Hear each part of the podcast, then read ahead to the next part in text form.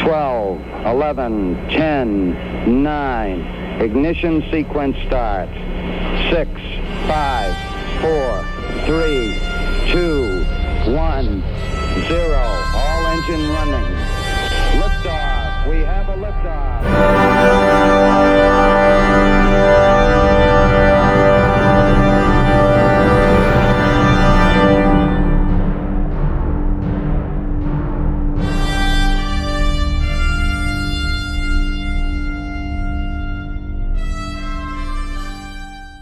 Und damit herzlich willkommen zu dieser Sonderausgabe des Countdown Podcasts. Ich begrüße bei mir zum einen mal den Frank, wie regulär. Hallo Frank. Hallo Christopher und hallo Karl. Hallo ihr zwei. Hallo, genau. Karl, dich kennt man ja äh, als äh, fleißiger Countdown-Hörer vielleicht noch aus einer der sehr frühen Folgen, äh, wo wir gemeinsam über Mars-Missionen gesprochen haben.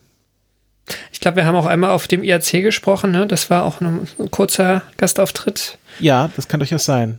Genau, und dann haben wir uns mal ähm, ein bisschen auseinandergesetzt zum, zum Thema Mars. Genau. Schon Genau. ein paar Jahre her, jetzt mittlerweile wieder. Ja, das ist, äh, glaube ich. das war zweite, da war ich noch in Cottbus, ne? Ja, 2016, 2015 war das. Genau, und ähm, wir haben 15 uns, wir haben uns hier wieder zum Thema äh, Mars versammelt, denn Karl, du hast dich angeboten, mal über das Thema Mars, Wasser, Methan und äh, ja aktueller Hype in der Marsforschung zu reden. Ähm, und äh, der Hintergrund ist da, dass du äh, schon mal ein Feature, ein richtig großes, langes Feature für den Deutschlandfunk zum Thema äh, Mars und die Hoffnung auf Leben auf dem Mars gemacht hast. Genau, der Hintergrund war da, ich bin ja ähm, Hörfunkjournalist, hauptberuflich sozusagen. Ähm, und ich habe, das war so zwei Jahre nach der Landung von Curiosity auf dem Mars, so 2014 rum. 2012 sind sie gelandet. Ähm, und die Redaktion war so ein bisschen müde, so das Thema ähm, hier wieder neue Hinweise für Wasser und lebensfreundliche Bedingungen auf dem Mars. Und das, das häufte sich so, dass äh, die irgendwie drum wir hatten halt überlegt, das irgendwie ein bisschen abzufangen, ähm, weil, weil diese Jubelmeldungen halt wirklich seit Jahrzehnten ja regelmäßig kommen. Ja, Ähm, die, und äh, die Bilder mit den Schokoriegeln mit einem Glas Wasser oben drauf sind ja inzwischen auch legendär geworden. Genau, ja, also die, die Memes sch schossen ins Kraut und irgendwie wollten sie mal ein bisschen tiefer reinblicken. Und dann habe ich, in meiner Anfangszeit habe ich das noch mehr gemacht als jetzt, wo ich wirklich für so eine halbstündige Sendung dann zehn Interviews mache mit sehr unterschiedlichen Forschern. Und das war wirklich auch so eine Sendung, die jetzt rückblickend sehr spannend war, also habe ich echt viel gelernt. Und ähm, das, das Thema ist wirklich äh, teilweise ein bisschen Hanebüchen, wenn man sich so die, die heutige ähm, PR gerade auf der NASA-Seite anschaut. Ja. Und äh, genau, da wollen wir uns heute so ein bisschen hinarbeiten und mal das ein bisschen von vorne aufraffeln, ähm, wie so die Geschichte der Marsforschung Forschung verlaufen ist und mit dem Fokus, wo gerade der aktuelle Hype hin ist und äh, wo es dann auch immer wieder Ernüchterungen gab, wenn man dann bestimmte Sachen nicht gefunden hat. Ähm, fangen wir mal mit dem Mars vor dem Raumfahrtzeitalter an. Da äh, gab es ja immer wieder diese Geschichte mit den Kanälen und äh, mit der Idee der, der kleinen grünen Marsmännchen oder waren sie damals schon grün? Ich weiß es gar nicht. Auf jeden Fall mit quasi der Beobachtung des Marses noch direkt von der Erde aus. Ich würde ja fast ein bisschen früher anfangen. Ähm, so die, diese Frage, sind andere Planeten belebt? Ähm, die haben so die, die großen Denker der Aufklärung eigentlich schon positiv beantwortet. Ich, ich vermute auch, das geht wahrscheinlich noch weiter zurück, letztlich, diese, dieser Glaube. Ähm, und auch in der, in der, in der Aufklärungszeit, ähm, es ist ja auch so die, die Zeit der Entdecker, die da anbrach, kann man es auch irgendwie verstehen, weil egal wo Menschen hingefahren sind, haben sie irgendwie auch wieder andere Menschen getroffen und ähm, überall war das Leben und warum sollte das auf den Gestirn nicht, nicht genauso sein? Also ich habe hier so ein, ich habe hier so ein Zitat von Kant aus der allgemeinen Naturgeschichte und Theorie des Himmels von 1755. Ich glaube, ich lese es nicht vor, weil es ist äh, ziemlich gestelzt. Es ist halt Kant. Aber äh, also der, der letzte, der letzte Teilsatz ist irgendwie ganz witzig. Ähm, ähm, also er sagt halt, die beiden Planeten Erde und Mars sind die mittelsten Glieder des planetischen Systems, bla bla bla. Und am Ende sagt er aber so ein bisschen, äh, wer da lebt, moralische Beschaffenheit der Bewohner. Und am Ende sagt er aber, ähm, er will diese Betrachtung lieber denjenigen überlassen, die mehr Beruhigung bei einem unerweislichen Erkenntnisse und mehr Neigung, dessen Verantwortung zu übernehmen, bei sich finden. Also eigentlich will er ja, er glaubt zwar schon, wie seine Zeitgenossen äh, an Leben auf dem Mars, aber eigentlich wäre jetzt ja auch nicht zu viel spekulieren, weil man es eh nicht nachweisen kann. Ja, gewagte ja. Aussage für jemanden, der nie über Königsberg hinausgekommen ist. Ähm, aber ja, es zeigt schon, dass, dass, äh, dass irgendwie sich schon immer die Leute mit beschäftigt haben. Es gab ja dann auch ähm, den Herrn Scapiarelli, einen wahrscheinlich dem Namen nach Italiener, äh, kennen wir in unserer Countdown-Geschichte vom, vom, von der gescheiterten Marslandemission, aber es gab ja auch einen Namenspatron. Und der Scapiarelli, glaube ich, war der, der sich dann das mit den Kanälen ausgedacht hat, wenn ich das richtig in Erinnerung habe aus der, deinem Feature also die, die Mars-Kanäle, also der Scaparelli war einfach ähm, sehr guter Beobachter. Der hat in einer Zeit gelebt, wo man ähm, noch keine Fotos gemacht hat, also sozusagen vor dem fotografischen Astrozeitalter. Das heißt, die Astronomen haben derzeit halt schon immer bessere Teleskope gehabt, ähm, aber haben noch ganz klassisch, wie man das auch, wie ich es mal in der Schule im Schulteleskop gelernt habe, die haben halt gezeichnet, die haben geguckt neben sich einen Skizzenblock zu liegen gehabt und haben halt gezeichnet, was sie gesehen haben. Und der Scaparelli hat, ähm, das war in den ähm, 1880er Jahren, ich muss nochmal nachgucken, äh, welche, welches Jahr genau, da gab es so eine Marskonjunktion, wo der Mars und die Erde recht günstig standen. Ähm, also auch verglichen 2003, mit. Ne? Ich glaube sogar noch besser. Also 2003 war, ja, war er ja sehr gut zu sehen und es war sogar noch besser. Es war wirklich ein, so ein, ein historisch einmaliges ähm, Aufeinandertreffen ja, der Planeten. Das ist so ähm, ähnlich. Ähm, ich glaube, genau. 2003er war halt 25 Bogensekunden groß und äh, größer geht nicht. Ja, also okay, sie waren nah beieinander auf jeden Fall. Ähm, ziemlich tolle Bedingungen, die jetzt ähm, wirklich nur alle paar Dutzend Jahrzehnte irgendwie mal vorbeikommen, ähm, wenn nicht noch mehr. Und, ähm, und der hat Linien gesehen. Ähm, und Scaparelli war Italiener, hat irgendwo in Italien gearbeitet und hat die halt ähm, auch beschrieben als Kanali. Wobei dieses Wort Kanali ähm, einfach nur, ich weiß nicht, wie man es italienisch ausspricht, Kanali, keine Ahnung, ähm, eigentlich nur ein, ein, ein Wort für, für langgestreckte ähm, Linien oder, oder natürliche Flussläufe könnten auch gemeint sein oder, oder natürliche Täler. Also es ist kein Be Begriff, dem, dem, dem man jetzt sozusagen dem deutschen Wort Kanal ähm, zuordnen muss, zwingend. Ähm, und das hat er wahrscheinlich auch nicht gemeint. Aber dieser Begriff hat gerade bei bei mehreren US-Astronomen die, die Fantasie geweckt. Mhm. Ähm, ja, und das ging dann halt bis in die äh, Science Fiction, die frühe Science Fiction hinein, ähm, dass man halt Geschichten erfunden hat, äh, wie da Völker gelebt haben und äh, die letzten Wasserreserven benutzt haben, um noch äh, Felder zu bewässern und so weiter und so weiter. Wobei die Science Fiction kam ja später, ne? Also es waren ja wirklich auch gestandene Astronomen, also der, der Percival Lowell, der eigentlich Amateur war, aber am Ende auch ähm, den man schon als ernst, definitiv ernstzunehmenden Astronomen bezeichnen konnte. Ähm, der hat auch Schriften verfasst, wo er irgendwas von ähm, ja, Bewässerungskanälen und auch die, sie hatten dann so, so Punkte, meinten sie gesehen zu haben, an denen diese Kanäle sich kreuzten und dass das wahrscheinlich irgendwelche Oasen in der Wüste sind, die dann bewässert sind. Und das, das also man hat da sehr viel rein interpretiert. In es ist die halt, Strukturen, halt die, ja, die, die auch wirklich ähm, überwiegend ja eigentlich gar nicht existent waren. Also die auch noch eigentlich nicht mal richtig zu sehen waren oder zumindest sehr verwaschen. Hm, ja, das war ja auch die Zeit, ähm, wie gesagt, als Fotografie noch chemisch war. Ähm, Planetenfotografie mit äh, normalen Teleskopen und so Kameras hat ja eigentlich erst richtig angefangen mit der Webcam-Technik, also richtig mit Computertechnik, als man das draufschmeißen konnte, dass man sagt, ähm, wir nehmen jetzt ein Video auf und äh, schmeißen die schlechtesten Bilder weg, nehmen nur die besten Bilder und dann ähm, äh, erzeugen wir mathematisch ein Mittel aus den besten Bildern und schärfen das nochmal nach und seitdem kann man mit äh, bodengestützten Teleskopen einigermaßen ordentliche Bilder machen.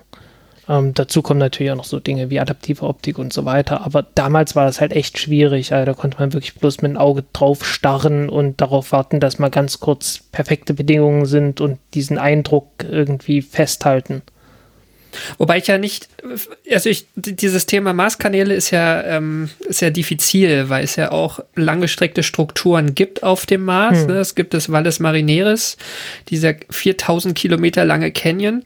Ähm, und ein paar kleinere ähm, ähm, Seitenkanäle, Kanäle sage ich schon, also Täler, ähm, Rift Valleys, wie man es auch immer bezeichnen mag. Es kann durchaus sein, dass Scaparelli sowas gesehen hat, aber natürlich nicht, sie existierten nicht in der Vielzahl. Ähm, es gibt so einen optischen Effekt irgendwie, dass man, wenn man eine einzelne Linie sieht, dass man dann schnell, wenn es eher verwaschen ist, eine Doppellinie sieht. Also es ist so eine Art optische Täuschung, die hat wahrscheinlich auch eine Rolle gespielt bei vielen. Also es war jetzt nicht nur ein Übersetzungsfehler, dass halt Italiener zu auch natürlichen Flussläufen Kanali gesagt haben, sondern es gab dann, weiß ich, wann war das, irgendwie 18. bis 19. Jahrhundert auch schon tatsächlich die Annahme, dass dort ähm, künstliche Strukturen auf dem Mars zu sehen sind. Genau, ja. Mhm. Also es, es, es war sicher auch ein umstrittenes Thema, aber es, es gab so in dieser Generation in der Zeit ähm, schon eine größere Zahl von Astronomen, die das verfolgt haben. Es gab aber auch sicher die, die das ähm, für Publicity-Zwecke verwendet haben, ja, was eigentlich auch eine interessante Parallele zu heute ist, wo ja man immer auch, wo das Leben, mögliche Leben auf dem Mars immer mitschwingt, obwohl man es nicht, noch immer nicht nachgewiesen hat.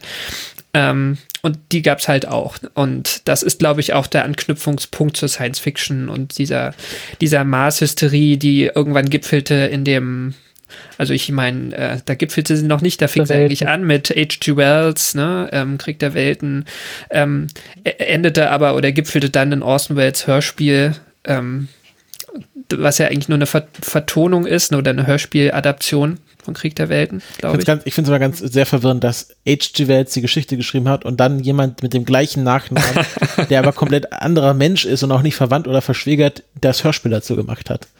Das ist, ähm, ja, da muss man auch mal ein bisschen drüber nachdenken. Das stimmt, ja. Ja, ähm, war eine Adaption. Äh, das war adaptiert auf Amerika, weil äh, Krieg der Welten spielt ja eigentlich in England. Das stimmt. Und äh, eigentlich ist es auch einfach bloß eine Adaption von anderen Geschichten, die Kriegsgeschichten sind, dass die Deutschen England invadieren. Die waren damals sehr beliebt.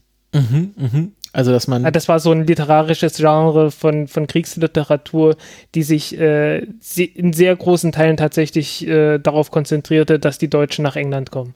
Mhm. Und davor waren es dann äh, die Franzosen.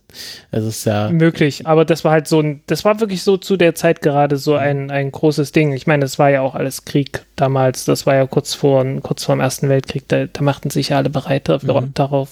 Dafür, also ist, ist Krieg der Welten äh, quasi dann äh, im, im quasi in der in der A in so der Erahnung, dass es quasi hier tatsächlich dann einen Krieg der Welten, also im Grunde ein Einzahl Krieg der Welt gibt und dann Weltkrieg daraus gemündet ist. Ist ja schon schon spannend, dass dann quasi die Geschichte Krieg der Welten äh, erscheint und kurz danach die eine Welt, die wir kennen, tatsächlich in, in Krieg verfällt. Ähm, also da ist wahrscheinlich so ein kultureller Zeitgeist auch mitgeschwungen. Ähm, ja, natürlich. War das Vor allem in, in beiden Beispielen, ne? Ich meine, ähm, H.G. Wells war vor dem ersten und Orson Welles dann knapp, knapp, knapp vor dem zweiten eigentlich. Mhm, mh. ja ähm, war das eigentlich, also kann man eigentlich sagen, es gab schon immer so die, also so durchgehend, seit, seit man halt Planeten, andere Planeten beobachtet hat oder von deren Existenz wusste, durchgehend so die Idee, der, also dass es durchaus wahrscheinlich sein könnte, dass der Mars auf irgendeine Weise belebt ist. Also dass, dass man quasi eher so, dass der, der Mars eher eine rote Wüste ist, dass das eher so eine ganz moderne Vorstellung ist. Oder gab es damals auch schon Vertreter, die gesagt haben, naja, die anderen Planeten, das sind einfach große Felsklumpen? Hm mindestens die Idee, dass man, ähm, dass es auf dem Mond beispielsweise Leute geben könnte, die gab es natürlich. Deswegen gibt es ja auch ähm, die, die ersten Science-Fiction-Filme, äh, die Reise zum Mond war ja auch sowas. Da ging es ja genau darum. Ja, aber da war ja der Mond im Grunde nur große Sandwüste, da war ja niemand. Ja, ja, aber ich meine, die haben ja die Apollo 11 Astronauten zwei Wochen in Quarantäne gesteckt, weil sie Angst haben, sie könnten ähm, tödliche Mondbakterien mitgebracht haben. Mhm. Und lustiges Detail in ähm, Krieg der Welten bringen ja am Ende, ist jetzt ein kleiner Spoiler, ne, aber es ist ja sehr alter Science Fiction, äh, bringen ja am Ende die irdischen Bakterien auch die Mars-Angreifer. Waren es nicht Viren? War es nicht irgendwie der Grippevirus oder so? Ja, möglich. Ja, aber halt Es waren alle möglichen auch ein neuartiger. Coronavirus, man weiß es nicht. Ja, das war ja auch bei, ach verdammt, wie hieß der, vier, der, der 94er Schinken? meinst du Independence Day? Independence, Ja, meine ich doch, ja. verdammt, ich kam nicht drauf. Aber die kam ja nicht vom Mars, soweit ich mich da richtig erinnere. Ja, Kommen wir aber es endet her, ja. genauso. Es endet halt äh, äh, diese Allegorie am Ende, dass man mit einem Virus die besiegt. Das Aber es ist ein Computervirus. Ein Computervirus, ne? Ja, ja. Da Aber ne, genau, aber da ging es halt auch, das, das fing halt mit der, die Idee war halt erstmal, dass derjenige einen Schnupfen hatte. Dann, und dann auf die Idee Stimmt. kommt, oh, ein Virus, ha. Mhm, mhm. ich weiß noch, hier Jeff Goldblum und die, und die Cola-Dose. Das waren Genau. noch Zeiten. Mhm. Ähm, okay, also kulturell ist das äh, alles sehr tief, sehr tief, Sehr, sehr tief verwurzelt. Ja, das ist ja, also wie, wie Karl, wie du schon sagtest, äh, wenn man sich überlegt, also zu der Zeit, wo das dann anfing, war wahrscheinlich der Atlantische Ozean ähnlich äh, äh, schwer zu überqueren wie eine Reise zum Mars, jedenfalls in der Vorstellung. Und dann hat man den Atlantischen Ozean überquert und hat festgestellt, ah, das sind ja ganz viele Menschen. Ähm, und dann war es wahrscheinlich, lag es nahe, dass wenn man quasi dann den, den The Final Frontier überquert, dass dann auf einmal dort auch ganz viele Menschen sitzen. Äh, weil, warum nicht? Also es ist, äh, war ja von der Erfahrung her in den meisten Fällen so, dass irgendwo Menschen auftauchen. Genau, also ich glaube, man in den 60er Jahren hatte man auch schon ein bisschen Spektroskopie gemacht, aber so richtig gut war, und zuverlässig war das alles noch nicht. Insofern war auch, ähm, ich glaube, bis ins Raumfahrtzeitalter gab es schon immer noch Leute, es gibt, glaube ich, auch aus den frühen 60ern Paper noch, wo gemutmaßt wird über Vegetation auf dem Mars. Also es ist, Ja. es ist immer noch drin irgendwie. Also in meinem Kinderlexikon, äh, äh, meines Lexikon für Kinder von Anton bis Zylinder, äh, da war bei Mars, da stand da noch, dass, der, dass die dunklen Flecken wahrscheinlich mit Gras bewachsen sind. Weißt du noch, welch, welches, welches Jahr diese Ausgabe war? Also aus welchem Jahr? 60er Jahre, ich Mhm. glaube 67 kann durchaus hinkommen. Bin mir nicht sicher. Und wann war denn Kann noch 61 gewesen sein, frag mich nicht. Ja, und dann haben ja die Menschen angefangen, äh, viele kleine Maschinen zum Mars zu schicken, die Fotos machen können. Ähm, Genau. Wann hat das dann angefangen? Wann hatte man die ersten richtigen Aufnahmen direkt quasi aus dem Mars-Orbit oder von der Mars-Oberfläche sogar? Verdammt, ich habe das Jahr nicht aufgeschrieben. Äh, doch, ich habe es aufgeschrieben. Ähm, 65. 1965 war die erste, der erste erfolgreiche Vorbeiflug am Mars. Also ähm, kurz vor Apollo und so. Und dann 69 nochmal. Das waren die Mariner-Sonden von den Amerikanern. Und ähm, die Russen, also es gab eine ganze Reihe von Versuchen schon, äh, schon in den Anfang der 60er Jahre. Aber viele davon sind gescheitert. Und äh, bis heute hält sich ja dieser Mythos, dass äh, zum Mars fliegen ganz furchtbar schwierig ist. Und auf die eine oder andere Weise kann man sich das natürlich schon irgendwie so zusammenrechnen, weil es gab bis jetzt äh, 44 ähm, Missionen, also 44 Mal ist eine Rakete irgendwie losgeflogen, um auf dem Mars, äh, irgendwie Richtung Mars zu kommen. Und nur 22 Mal ist das auch gelungen. Aber elf Mal davon, also 22 Mal hat es geklappt, 22 Mal nicht, aber elf Mal davon ähm, lag es einfach nur daran, dass die Rakete kaputt äh, nicht gestartet ist. Also sind nicht, äh, sind nicht von der Erde weggekommen. Und ich glaube, das man kann man das jetzt auch- nicht dem Mars anrechnen. Man, man sieht das auch in der Statistik der, der Starts pro Dekade zum Mars, ähm, gibt es in der Wikipedia. Ähm, und in den 60ern sind tatsächlich bis heute am meisten gestartet. Das waren 13 in einer Dekade. In den 2000ern und den 90ern war es jeweils 8. Also da ging es auch noch ziemlich hoch. Aber ich finde, an dieser 13 sieht man schon, ja, dass viel probiert worden erstmal. Ja. Ähm, dann gab es, außerdem gab es auch noch vier Missionen. Äh, das waren die sowjetischen Mars-Missionen Mars 4, 5, 6 und 7, bei denen man schon beim Start wusste, wir haben hier ein Problem, weil ähm, die Transistoren, die da drin verbaut wurden, hatte man gerade erst festgestellt, haben eine Lebensdauer von vielleicht so anderthalb bis zwei Jahren und die waren schon eine Weile drin und bis zum Mars ist es auch noch eine Weile. Und man hatte keine großen Chancen sich mehr ausgerechnet, dass die tatsächlich funktionieren würden. Und allzu gut funktioniert haben sie dann auch nicht. Also auch das kann man jetzt dem Mars nicht anrechnen, dass die elektronischen Bauteile, die man da verbauen musste oder verbaut hatte, ähm, ja von Anfang an als kaputt bekannt waren.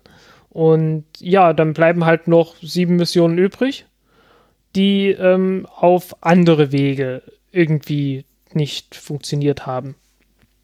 Was, was Vier davon haben auf dem Weg einfach die Kommunikation verloren. Mhm. Das waren Mars 1, Zond 2, Phobos 1 und Mars Observer. Ähm, da gibt es dann sicherlich auch noch Details, äh, warum das nun im Einzelnen war. Ähm, zweimal Softwarefehler, bekanntermaßen. Ähm, das waren Mars Polar Lander und äh, Mars Climate Orbiter. Die waren ja viel später, ja. Wie wir uns erinnern, genau.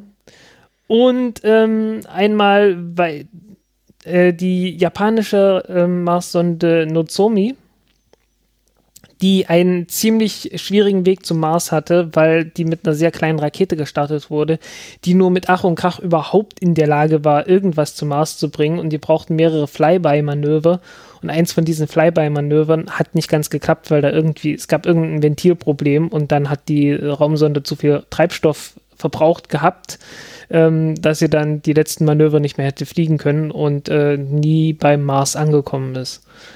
Mhm. was etwas schade war. Also wir haben, wir haben jetzt eine äh, verschiedene US-Missionen, verschiedene russische Missionen. Du hattest schon eine japanische Mission genannt. Welche anderen Nationen haben das denn noch versucht? Also wir haben die Europäer wahrscheinlich dann noch mit der ESA. Die, die Europäer? Das, mhm. Ja. Ähm, die, wenn man jetzt nach Primärmissionen fragt, äh, immer erfolgreich waren. ja. Oder fast. 90 Prozent. Ja, ja, wie auch immer. Ich, äh, ich habe diese Statistik äh, mit den 44 Missionen ist komplett nach Primärmissionen. Also ich, ich habe einfach den Erfolg so definiert, eine Mission, die zum Mars fliegt und eine kleine Nebennutzlast hatte und die irgendwie gescheitert ist, dann halt trotzdem erfolgreich war. Ähm, Phobos 2 ist etwas grenzwertig, weil Phobos 2 sollte halt zum Phobos fliegen und auf dem Phobos dann auch landen und einen Lander absetzen aber da ging kurz vor diesem Absetzen des Landes äh, die Kommunikation verloren. Und äh, das ist etwas schwierig. Das ist etwas schwierig, da zu sagen, war das jetzt die Primärmission oder nicht. Ich meine, die Russen ähm, sind ja auch als Erste auf dem Mars erfolgreich gelandet, ne? Das waren wahrscheinlich auch diese Transistorprobleme. Ähm, die waren ja eigentlich vor den Amerikanern 3. sauber, ja, unten. Ja, ja, das war Mars 3. Die hatten auf Mars 3 tatsächlich auch die gleichen Transistoren verbaut, aber da wussten sie beim Start noch nicht, dass die Transistoren ein Problem haben. Und äh, die Transistoren waren auch etwas neuer insgesamt, so dass die, diese Raumsonden etwas länger gehalten haben.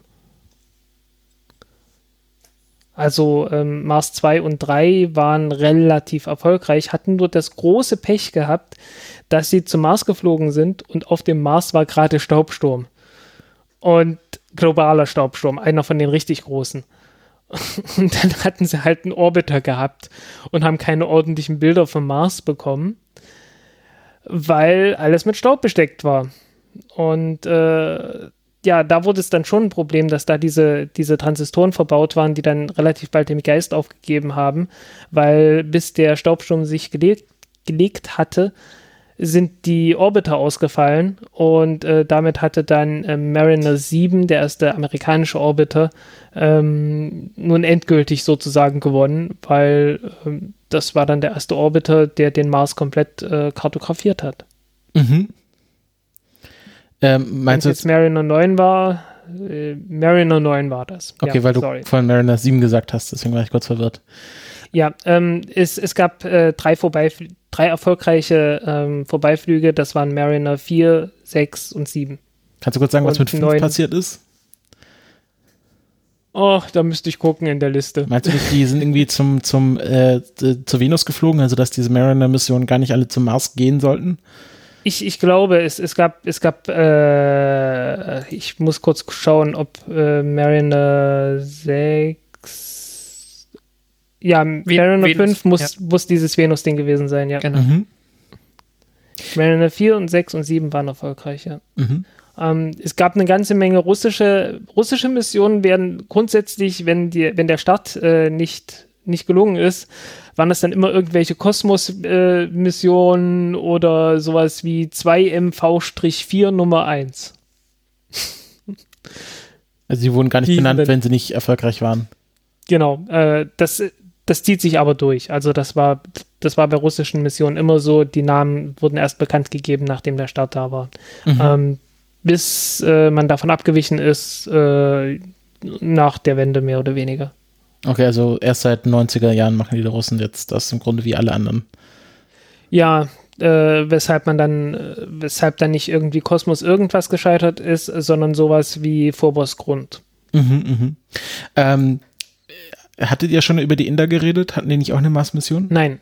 Indien, Indien hatte ich noch nicht gesagt. Äh, Indien hat eine kleine Mission gestartet mit einer auch sehr kleinen Rakete, mit einem umgebauten Kommunikationssatelliten und äh, ein paar Instrumenten, von denen nicht allzu viele allzu gut funktionieren. Die hatten dort ein, ähm, ein spektrometerartiges Instrument äh, zur Methandetektion mit da drauf gehabt.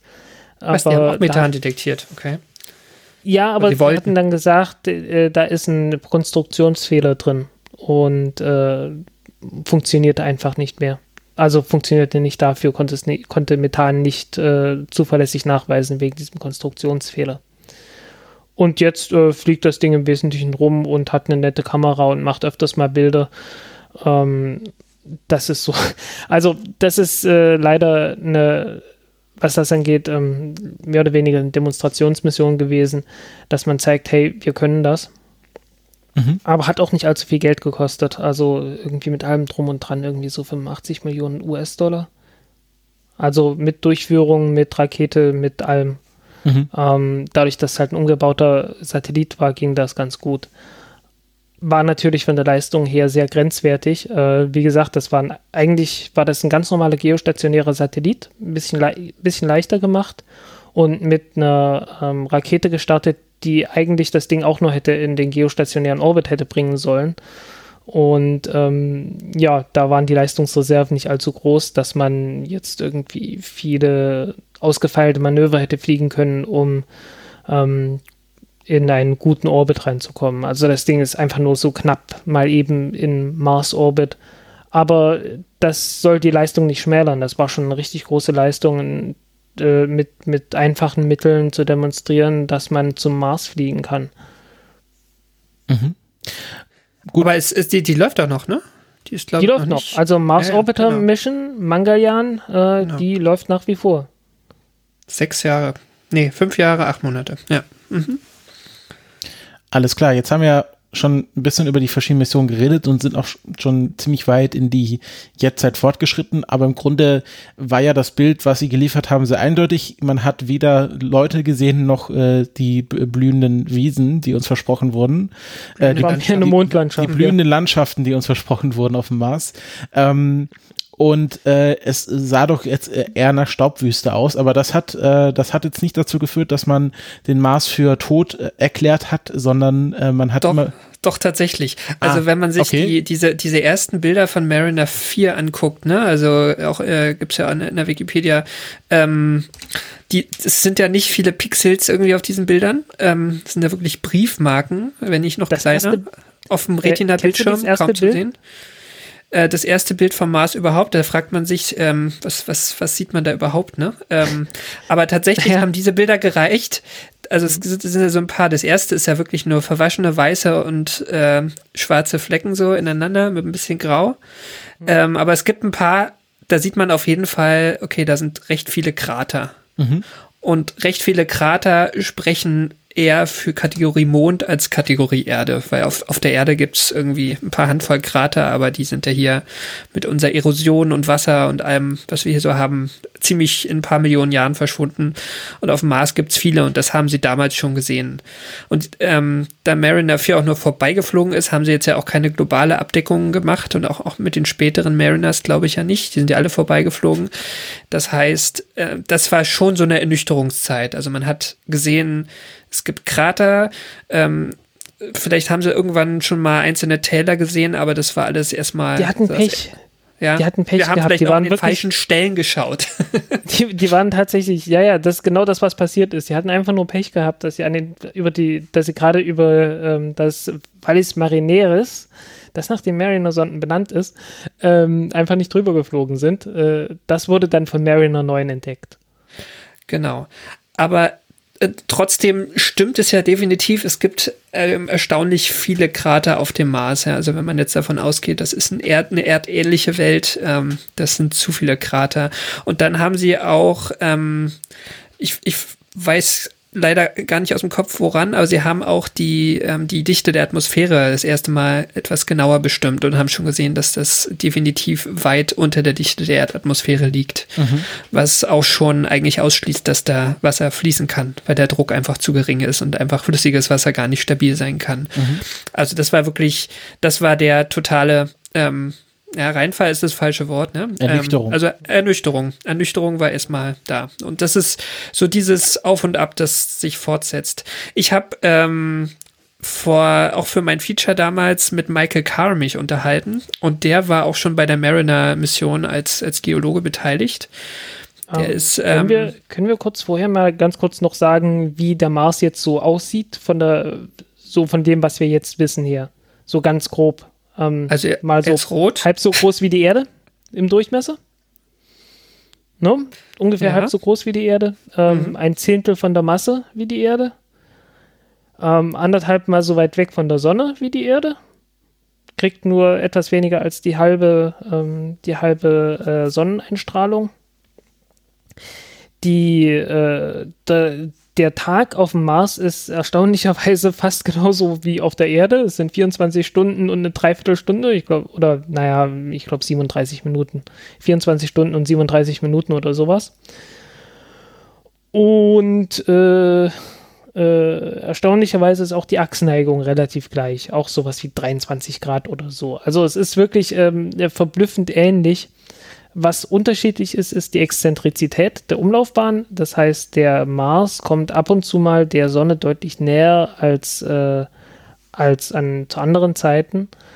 Und das ist derzeit immer der Fall, wenn im Norden gerade Winter ist, dann ist der Mars äh, besonders nah an der Sonne und bekommt etwas mehr Sonnenlicht ab.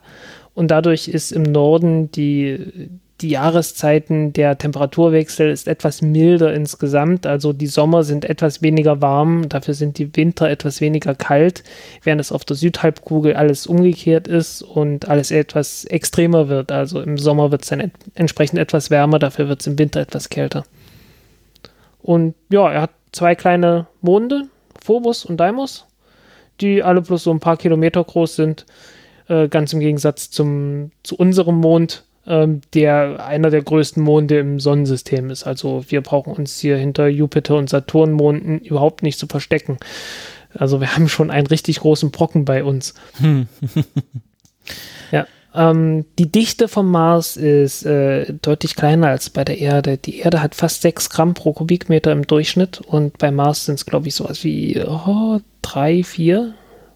Genau, Irgendwas da ist der, der Kern, der, der metallische Kern das Geheimnis, ne? Ja, und das sagt uns auch, dass der Mars viel schneller ausgekühlt sein muss als die Erde. Ähm, einfach weil hat weniger Masse, hat größere Oberfläche im Vergleich zur Masse. Dadurch kühlt so ein Körper schon mal schneller aus. Und äh, die geringere Dichte deutet natürlich auch darauf hin, da muss weniger Uran und Thorium und sowas drin sein. Ähm, weil in der, in der Erde stammen 80 Prozent der Wärmeenergie von radioaktivem Zerfall und äh, wenn weniger davon drin ist, äh, dann fehlt entsprechend auch die Wärmequelle dafür. Und ähm, entsprechend muss der Mars, äh, der definitiv irgendwann mal einen flüssigen Kern hatte, dann auch schneller ausgekühlt sein. Und äh, ja, dann fehlt ihm ein Magnetfeld und äh, entsprechend äh, fehlt dann auch viel Atmosphäre. Aber dazu kommen wir später. Genau, also Atmosphäre kann ich auch kurz sagen, ne? Ähm, 610 Pascal an der Oberfläche im Durchschnitt. Ähm, das entspricht der das Luftdichte in 35 Kilometern Höhe auf der Erde. Mhm. Mhm. Ähm, also Wobei witzigerweise durch die, durch die niedrigere Gravitation auf dem Mars äh, gibt es irgendwann so einen Punkt, in einer bestimmten Höhe, wo die, wo der Luftdruck äh, auf der Erde und auf dem Mars gleich ist. Ich glaube irgendwo so bei 70, 80 Kilometer oder so. Aber atmen und wollen da, wir da trotzdem nicht. nee, atmen will man da trotzdem nicht. Und äh, weiter oben ist dann die, die äh, Marsatmosphäre sogar dichter als die Erdatmosphäre in gleicher Höhe. Ganz mhm. erstaunlicherweise. Ansonsten, sie besteht zu 95 Prozent aus CO2 2,6 Prozent Stickstoff, knapp 2 Prozent Argon, Sauerstoff 0, Sauerstoff 0,2, also fast keiner mehr und dann noch ein bisschen äh, CO, Kohlenmonoxid und ein ganz bisschen Wasserdampf. Wie viel Prozent haben wir auf der Erde an Sauerstoff? Ja. Sauerstoff ähm, 24 oder so? Äh, 20, 21, knapp 21. Okay, sorry, ja. Also das hundertfache quasi im Vergleich äh, zum Mars. Nee, du musst ja noch da, musst ja noch berechnen, dass die, äh, dass die Atmosphäre viel äh, dünner ist. Ach so, ja, da fehlt ja noch viel mehr. Okay, also sind, die Verteilung ist geringer und dann ist auch noch weniger da. Ja, ähm, mhm. ganz im Gegensatz zum CO2. Äh, der Mars hat deutlich mehr CO2 als die Erde in der Atmosphäre. Weißt du, warum das Irgendwie so ist? 30 mal so viel. Also, Weil es einfach viel ist und äh, CO2 wird ja bei uns äh, sehr schnell abgebaut. Mhm. Eisenalm. Durch die Pflanzen. Ja. Mhm, mh. Ansonsten die Dichte der Atmosphäre, das ist was, was man untersucht. Also warum der Mars, er hatte wahrscheinlich früher deutlich mehr. Also wir greifen jetzt auch vom, ich greife auf unser heutiges Wissen zurück. Ne? Also das ist was, was die, die Maven-Mission der, der, NASA erforscht, hier auch noch aktiv ist. Ähm, und er hat einfach recht viel verloren, ähm, was damit zusammenhängt, dass der Mars ähm, vor allem, also neben seiner geringeren Schwerkraft vor allem keine, ähm, kein Magnetfeld hat, kein globales Magnetfeld hat, ähm, was, was den Sonnenwind fernhält. Ja, ähm, was auch noch auffällt, äh, dass äh, eins der häufigeren Gase ist Argon, übrigens auch auf der Erde. Dritthäufigstes Gas auf der Erde ist Argon, wird immer wieder vergessen. Ähm, das äh, hat tatsächlich was mit Radioaktivität zu tun, weil das Argon entsteht durch den Zerfall von Kalium. Es gibt ein radioaktives Kaliumisotop, Kalium 40, äh, weswegen ja auch Bananen, die ziemlich viel Kalium enthalten, radioaktiv sind und gerne mal so als Standard, äh, Standardeinheit äh, sowas ähnliches wie ein Saarland für Radioaktivität. Das Saarland für Radioaktivität. Genau. Ähm, und äh, alle Planeten, alle Körper, die irgendwie eine Atmosphäre haben, haben ein bisschen Argon drin. Einfach weil das Kalium zerfällt. Ähm, und zwar zu Argon. Und das Argon ist dann entsprechend in der Atmosphäre drin. Ähm, Im Gegensatz zu Helium, das zwar auch überall entsteht durch Alpha-Strahlung, aber das äh, verdünnisiert sich doch sehr leicht. Mhm.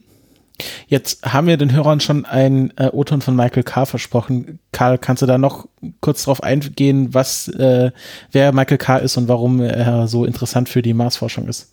Also, wie gesagt, er war auch als Geologe schon bei Mariner dabei, hat sozusagen auch diesen, diesen Reinfall mit oder diese Ernüchterungswelle äh, miterlebt schon damals. Und äh, der ist jetzt emeritiert schon länger, aber ist äh, immer noch beim US Geological Survey ähm, akkreditiert, wo er auch lange gearbeitet hat. Was interessant ist, ne? Also ein äh, Marsgeologe in den USA kann auch beim Nationalen Geologischen Dienst arbeiten. Mhm. Ähm, und genau, da hätte ich einen O-Ton, den, der ist von 2015.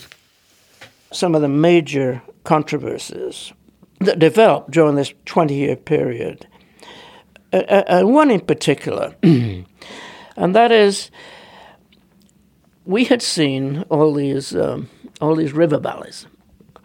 How did the river valleys form? Well, it was suggested that formerly on Mars there were oceans, and that uh, part of the rationale for the oceans was that you had to have evaporation in order to have precipitation, and um, that. Uh, and also, there were a number of uh, linear features around the lower uh, the, uh, the sort of basins on Mars that could be shorelines. And a lot of there's a lot of work mapping these shorelines and a lot of uh, controversy because people challenged that you could have had oceans on Mars. You're so far away from the sun and so cold. How could you, how could you possibly have oceans? So that was a, that's a it still is a major controversy. Also das kurz nochmal zusammenzufassen äh, auf Deutsch. Ähm, es quasi die große Kontroverse ist jetzt, ähm, wie sind diese geologischen Features oder geologischen Formen entstanden? Und eine Theorie ist einfach, dass, dass äh, es Meere auf dem, also Wassermeere äh, auf dem, auf dem Mars gegeben haben muss zu irgendeiner Zeit. Also wir sind jetzt sozusagen wieder einen Schritt weiter, ne? Also mhm. nach dieser Ernüchterungswelle, ähm, die haben wir jetzt sozusagen hinter uns und ähm, die neuen Missionen kommen. In den 80ern ja vor allem die Viking-Mission. Das waren ja zwei Länder und zwei, ähm, zwei Orbiter. Ende 70er. Ende 70er sogar, richtig, du hast recht. Ähm, und die, die Orbiter sind vor allem da ähm, jetzt interessant, weil die haben das erste Mal den Mars so richtig kartiert. Also haben wirklich Karten und also recht gute Kameras, die auch bis, bis in die 2000er noch ziemlich weit verbreitet waren. Einfach weil es ja da auch so eine Pause der, der Mars-Mission gegeben hat, so in den 90er Jahren. Da ist nicht so viel Neues nachgekommen. Und ähm, in diesen Karten hat man eigentlich schon gesehen, es gibt global recht viele, also es gibt nicht nur das große Valles Marineris, sondern es gibt tatsächlich viele Flusstäler. Ähm, der Mars hat ja auch diese, äh, wird auch Dichotomie genannt, also so eine Zweiteilung. Der, der, Norden ist ziemlich flach, so um die nördliche kleine Polkappe. Ähm, der Süden ist eher Hochland. Ähm, mit mehr Topografie, mit mehr rauf und runter. Ähm, und, und dazwischen liegen sozusagen diese, diese viele, viele Wasserläufe ähm, oder Wasserläufe, falsches Wort, Täler, ähm, die so aussehen, als seien sie ja mal durch Wasser ausgewaschen worden. Das ist die Interpretation. Und Karl spricht da auch von, von Shorelines. Also sie haben da wirklich sich die Topografie angeguckt, gesagt, okay, da diese nördliche Ebene, ähm, da, da kann man ja richtig Linien ablesen, wo vielleicht mal der, dass das der Meeresspiegel stand. Und wahrscheinlich gab es da im Norden mal so eine umfassende, einen umfassenden Ozean. Ja. Um, und, ähm, ähm, und, und dann gab es halt diese Kontroverse. Wie kann das sein? Wir haben da so, ein, so einen Planeten, da kann, kann heute kein flüssiges Wasser existieren. Wie, wie kann das früher der Fall gewesen sein? Was man halt auch noch auf dem Mars gesehen hat, ist halt einmal Valles Marineris und diverse andere ähm, große Canyons. Äh, wobei Valles Marineris sind halt 4000 Kilometer groß. Das Ding ist so groß wie die USA. Also das Ding ist riesig. Das hat mit Grand Canyon, also der Grand Canyon kann da total einpacken. Ähm, apropos total einpacken, der größte Vulkan ist natürlich auch groß. Äh, Olympus Mons. Ähm, man hat noch andere vulkanische Regionen, ähm, äh, äh, Elysium und, und der Tarsis Bulge, also die drei Tarsis-Vulkane. Und sicherlich noch ein paar andere, die mir jetzt nicht direkt einfallen. Ähm, und man hat noch ein paar große Einschlagsbecken. Äh, eins ist Aigre und das andere ist das Hellas Bassin, was halt auch noch im, im Süden ein sehr tief, also mehr oder weniger der tiefste Punkt auf dem Mars ist. Also da muss irgendwann mal ein sehr großes Ding reingehauen haben, mhm. was man bis heute noch sieht. Also man, man kann allgemein sagen, dass auf dem Mars alles ein bisschen größer ist. Also die Canyons sind größer, die, die Täler sind größer, die Berge sind größer. Ähm, kann, nur der Mars ist kleiner. Nur der Mars, genau, also das wäre meine Frage gewesen. Warum sind die geologischen ähm, Ausformungen so viel größer im Schnitt als auf der Erde, wenn wir doch einen kleineren und äh, leichteren äh, oder weniger dichteren Planeten haben? Also hängt das irgendwie zusammen oder ist das einfach äh, äh von, von der äh, einfach Zufall? Das ist genauso wie bei der Atmosphäre. Die, die Gravitation mach, ist einfach niedriger und dadurch äh, ist es einfach leichter, eine große Struktur aufzubauen. Auf der Erde, wenn du sowas wie, ähm, wie Mount Everest hast, der halt seine 10 Kilometer hoch ist, äh, oder naja, knapp 9 Kilometer hoch ist, ähm, der fängt dann schon richtig an einzusinken. Also der, der übt so viel Druck auf, aus auf, die, auf den Erdmantel darunter, dass er schon, äh, dass er Material nach unten und auch zur Seite drückt und damit einfach ähm, ja wieder einsinkt. Und mhm. auf dem Mars hast du natürlich das gleiche Material mit den gleichen Materialeigenschaften, aber du hast, also so ungefähr zumindest das gleiche Material, aber du hast halt äh, gleichzeitig viel weniger Gravitation. Du hast äh, 0,38 G, also so 40 Prozent der Gravitation, ein bisschen mehr als doppelt so viel wie auf dem Mond. Und ähm, dann kannst du auch viel größere Berge bauen, bevor der Berg anfängt einzusinken. Und äh, das gleiche gilt dann auch für Lavaröhren oder sowas. Mhm. Mhm. es gibt natürlich noch einen weiteren Faktor, ne, weil du ja auf der Erde auch Plattentektonik hast, die äh, äh an, an, also gerade so im, im, ozeanischen Bereich zum Beispiel verhindert, dass Vulkane zu groß werden. Also wenn du dir Hawaii anguckst, da hast du ja die Vulkankette einfach das, die, die, das vulkanische Material kommt aus dem Erdmantel, ist ja so ein, so ein ähm, Erdmantel-Hotspot und ähm, die, die ozeanische Platte bewegt sich oben drüber und deswegen entsteht halt alle paar Millionen Jahre neuer Vulkan, die dann auch irgendwann wieder verschwinden. Und würden sich die Platten nicht bewegen, würde natürlich auch der, würde ein einzelner riesengroßer Hawaii-Vulkan entstehen. Mhm, mhm. Das habe ich, da erinnere ich mich, da habe ich, das habe ich auch im Geografieunterricht mal gelernt. Aber wenn wir von Vulkanen auf dem Mars sprechen, das sind aber keine aktiven Vulkane mehr, oder? Oder gibt es da Vulkanausbrüche auf dem Mars aktuell? Nicht das. Also es, es äh, hat, man hat noch keinen gefunden. Es gab vor, vor ein, zwei Jahren gab so eine, ähm, so eine schöne Wolke an einem der drei Tharsis-Vulkane, ähm, die auch ziemlich auf Twitter rumgegangen ist, ziemlich schnell, weil die ähm, diese schon mittlerweile ziemlich alte Mars-Express-Sonde, die ESA-Sonde, die haben ja ihre ähm, eine der Kameras, die, die Weitwinkelkamera, die eigentlich recht verschwommene Bilder vom gesamten Mars macht, die stellen sie ja so als Webcam rein. Da gibt es immer einmal am Tag oder so ein Live-Bild. Ich glaube, die Kamera ist eigentlich dafür gedacht gewesen, um äh, Beagle 2, die Landung richtig. von Beagle 2 irgendwie, äh, die Abtrennung von Beagle 2 zu genau. beobachten. Genau. Ne? Das ist eigentlich gar keine wissenschaftliche Kamera. Ja. Die, die, wird aber mittlerweile wissenschaftlich genutzt tatsächlich. Und da haben Leute ähm, halt gesehen, da gibt es plötzlich so eine, so eine langgestreckte Wolke, ähm, die an einem Vulkan zu beginnen scheint. Und die ist wahnsinnig lang, also die ist hunderte Kilometer lang. Ähm, und ich habe ich hab mich ähm, letztes Jahr mit einem Forscher, ähm, spanischen Forscher unterhalten, der einer der ersten war, der das entdeckt hat. Und an seinem Institut arbeiten sie auch mit dieser Kamera und den, diesen Bildern, die da kommen. Ähm, und er hat mir recht schlüssig erklärt, warum das kein Vulkanausbruch gewesen sein kann. Also es gibt so ein paar ähm, ganz klare Hinweise. Einer davon ist, dass man, dass er dann ähm, historische Aufnahmen sich angeguckt hat von früheren Sonden und auch von Mars Express. Und es gibt tatsächlich ähm, immer in der gleichen Jahreszeit, alle paar Jahre, alle paar Marsjahre gibt es diese Wolke. Ähm, und das spricht schon sehr stark für ein meteorologisches Phänomen. Also es wäre schön gewesen. Aber es, ist, es scheint wirklich an einem dieser drei Tagesvulkane gibt es irgendwo ähm, Wassereis wahrscheinlich und dann einfach die richtigen klimatischen Bedingungen, mhm, dass es mhm. ähm, sublimiert, aufsteigt und dann in einer gewissen Höhe am Gipfel Wolken bildet. Ähm, also das, das Wolken, ist wahrscheinlich. Wolken gibt es auf dem Mars durchaus. Äh, genau. So, was wir, so, so Schäfchenwolken, Stratosphärenwolken. Nicht die richtig großen Dinger. Genau. Aber ähm, zu, zum, zum Thema Vulkanismus, also ähm, es ist nicht auszuschließen. Ja? Also der Mars ist halt schon erkalteter, aber es gibt ähm, Zonen, also man kann ja Oberflächen kartieren, man kann schon sagen, wie, wie alt Lavaflüsse sind und so.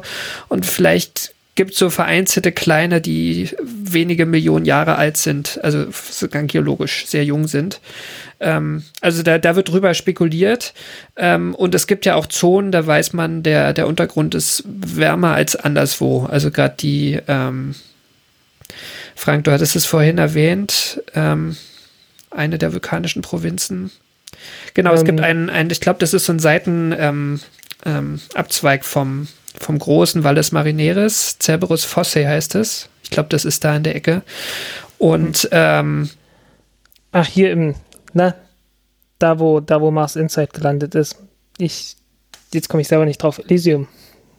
Ja, Elysium, das ist da in der Nähe, genau. Hm. Und ähm, Mars Insight ist ja dieser, ähm, diese Geophysik-Mission, die ähm, immerhin ein funktionierendes Seismometer hat, ähm, ein sehr gut funktionierendes Seismometer.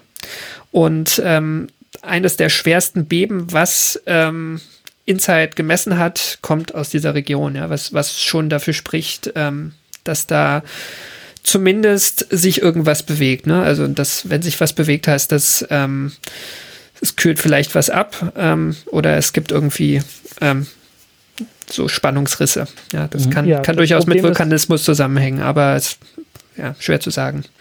Ja, das Problem ist halt, dass man nur einen Lander hat mit einem einzigen Seismometer und man weiß jetzt, okay, es gab da ein Beben auf irgendwo in einer Fläche, die ungefähr so groß wie Island ist Und äh, man weiß nicht in welcher Tiefe, man weiß nur, es ist ungefähr die Region, wo auch Cerberus Fosse ist. Und viel Aber das ist schon mal was. Also mit einem, mit einem einfachen ja. Seismometer könnte man es ja gar nicht. Ne? Also sie haben ja dieses Ultra-Breitband-Ding, mit dem kann man das ähm, zumindest ein bisschen eingrenzen. Ja, ich äh, bin nur sehr traurig, weil ich genau weiß, dass dieses Seismometer ursprünglich äh, aus eine französische Entwicklung ist, als die Franzosen ähm, eine Mission geplant hatten namens Mars Netlander, die aus vier Landefahrzeugen bestehen sollte. Und das wäre cool gewesen. Ja. ja, genau. Da sollten vier Lander landen. Äh, drei hätten ja gereicht. Ähm, drei, drei seismografische Stationen reichen ja, um ähm, wirklich Erdbeben ziemlich punktgenau zu lokalisieren. Vier natürlich, klar, damit man ein bisschen Sicherheit hat. Ähm, und äh, tatsächlich äh, stammt, die, stammt das Seismometer aus dieser Entwicklung, also wurde nochmal verbessert, aber äh, daher kommt's. Und jetzt nur ein Seismometer an einer Stelle zu haben, wo man dann mit äh, viel, ja, ähm, mit ein paar Rechentricks äh, und ein paar Verbeugungen so knapp mal eben rausfinden kann, wo, woher ein äh, Erdbeben stammt, wenn es sehr stark war und äh, ähm, ja, wenn man sehr viel Glück halt hat. Ähm, das ist schon, das ist schon ein, ein qualitativ sehr großer Unterschied. Und äh, wenn ich mir anschaue, damals war geplant, dass man das Ganze für 400 Millionen Dollar macht und Mars Insight, der eine Lander jetzt äh, 800 Millionen kostet. Das ist schon, ja. ich bin ja, ich bin ja, was die Mars-Missionen angeht, ich bin immer sehr begeistert über den Mars und über die Wissenschaft vom Mars und die wissenschaftlichen Erkenntnisse, aber ich bin nie sehr begeistert von der Rechnung, die man dafür bekommt. Ja, lass uns da am Ende nochmal drüber reden und Bilanz genau, ziehen. Genau, ja. Mhm. Nicht genau. Also ich, ich wollte noch ein, ein, äh, ein Terrain, ein, ein Geländetyp erwähnen, der ähm, bis heute, finde ich, total spannend ist, sind diese Chaos-Terrains. Gibt es auch einen Wikipedia-Eintrag dazu. Das ist eine Art von ähm, Geländeoberfläche, die es auf der Erde so nicht gibt. Ähm, das sind so Zonen, die ähm, teilweise aus Tafelbergen bestehen, also die alle oben das gleiche Niveau haben. Und dazwischen sind aber ganz viele ähm, recht tief eingeschnittene Täler und, und, und Canyons und es ist, wirkt aber alles so total durcheinandergewürfelt. Also als, als wenn da sozusagen überall Täler eingebrochen sind. Teilweise liegt auch ganz viel blöckiges Material dann da drin, ähm, während noch ein paar Tafelberge rundum stehen geblieben sind. Und spannend ist, ähm, also es gibt auf dem Mars Zonen, da gibt es so viele feine Flusstäler, die sich dann vereinigen in immer größere, ähm, die was man jetzt auch auf äh, normalen Flusssystemen auf der Erde ähm, beobachtet. Ne? Also es gibt so Vorfluter, kleine Bächchen, die sich vereinen und so weiter, irgendwann in die Meere fließen. Und dann gibt es aber auch so große, tief, sehr tief eingeschnittene Täler, die diese feine Verästelungen rundum eigentlich kaum zeigen. Und die beginnen oft an den Chaos-Terrains. Mhm. Also da gibt es irgendwie einen Zusammenhang. Mhm. Ähm, ist zumindest eine, eine Vermutung, dass es den gibt. Und da gibt es verschiedene Thesen, wie das passiert sein kann, aber es ist noch keine abschließend geklärt. Was wären denn zum Beispiel so eine These, wie das äh, zusammenhängt? Ähm, also die Vermutung ist schon immer, dass es, dass es mit, mit Wasser zusammenhängt und ähm, dass die, die Natur dieser sehr tief eingeschnittenen ähm, Täler äh, spricht dafür, dass es extrem katastrophale Ereignisse waren. Also dass in geologisch sehr kurzer Zeit wenige Jahrhunderte, wenige Jahrtausende, ähm, da hunderte Meter tief das Gestein eingefräst wurde, letztlich durch das, was da geflossen ist. Ich sag's mal so neutral. Ähm, wahrscheinlich, vielleicht Wasser.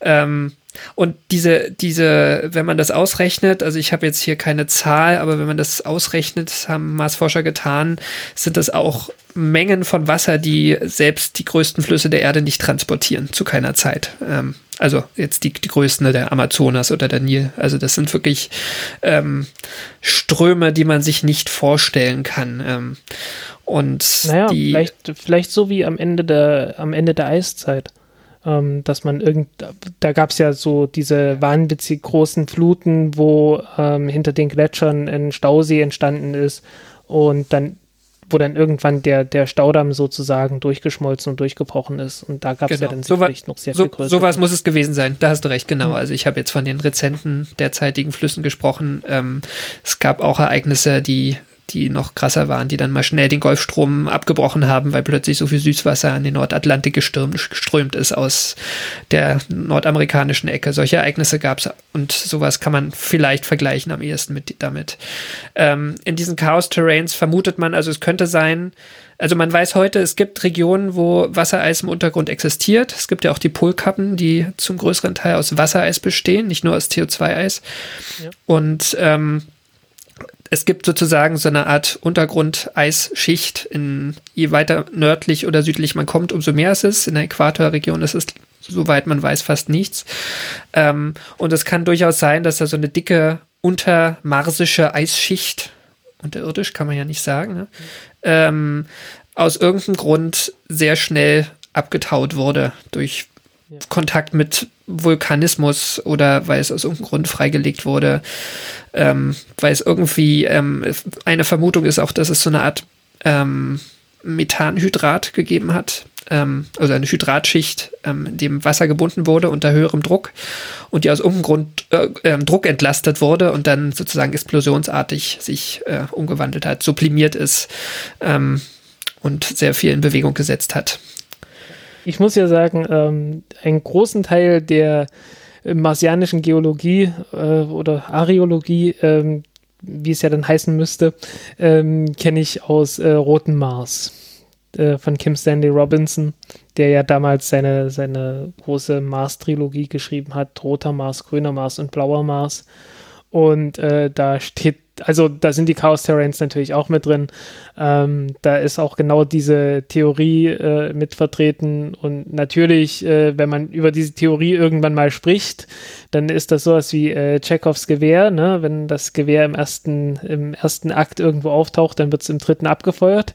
Und äh, natürlich äh, werden die dann auch irgendwann mal äh, angebohrt, diese äh, vermuteten Wasserschichten und dann gibt es plötzlich eine riesengroße Flut. Oh. ähm, kannst du das zeitlich ein bisschen einordnen, äh, die Mars-Trilogie, wann die entstanden ist und welche Ernüchterungs- bzw. Hype-Phase wir da in der aktuellen Forschung gerade hatten? Das ist in der Tat ein sehr gutes, äh, sehr guter Einwurf. Ähm, 93, glaube ich, 93 ist Roter Mars entstanden und Grüner und Blauer Mars dann 96, 97, glaube ich. Also Ähm, die frühen was auch 90er, die frühen 90er ist ja schon noch eher Ernüchterungsphase, ne? Ja. Ähm, Also, also halt, vielleicht, ja, sorry. Das war halt die Zeit, als äh, er hat halt praktisch alle Erkenntnisse genommen, die ähm, aus der Zeit von den, von den Viking-Sonden da waren, weil viel mehr gab es einfach nicht. Und ähm, okay, Phobos 2, die Russen hatten was geliefert. Und äh, dann gab es einen Typen namens Robert Zubrin, äh, der den Mars-Direktplan entwickelt hatte, dass man Menschen schnellstmöglich zum Mars fliegen kann äh, mit Space Shuttle-Technologie. Und äh, wir haben ja gerade beim, beim Countdown-Podcast eine unsere eigene Trilogie zum Space Shuttle fertig gemacht. Und ihr werdet euch äh, in der ersten Folge daran erinnern, dass wir darüber gesprochen haben, dass äh, das Space Shuttle ähm, und die Marspläne doch sehr eng verbunden waren damals, ähm, gerade auch in den 60er und 70er Jahren.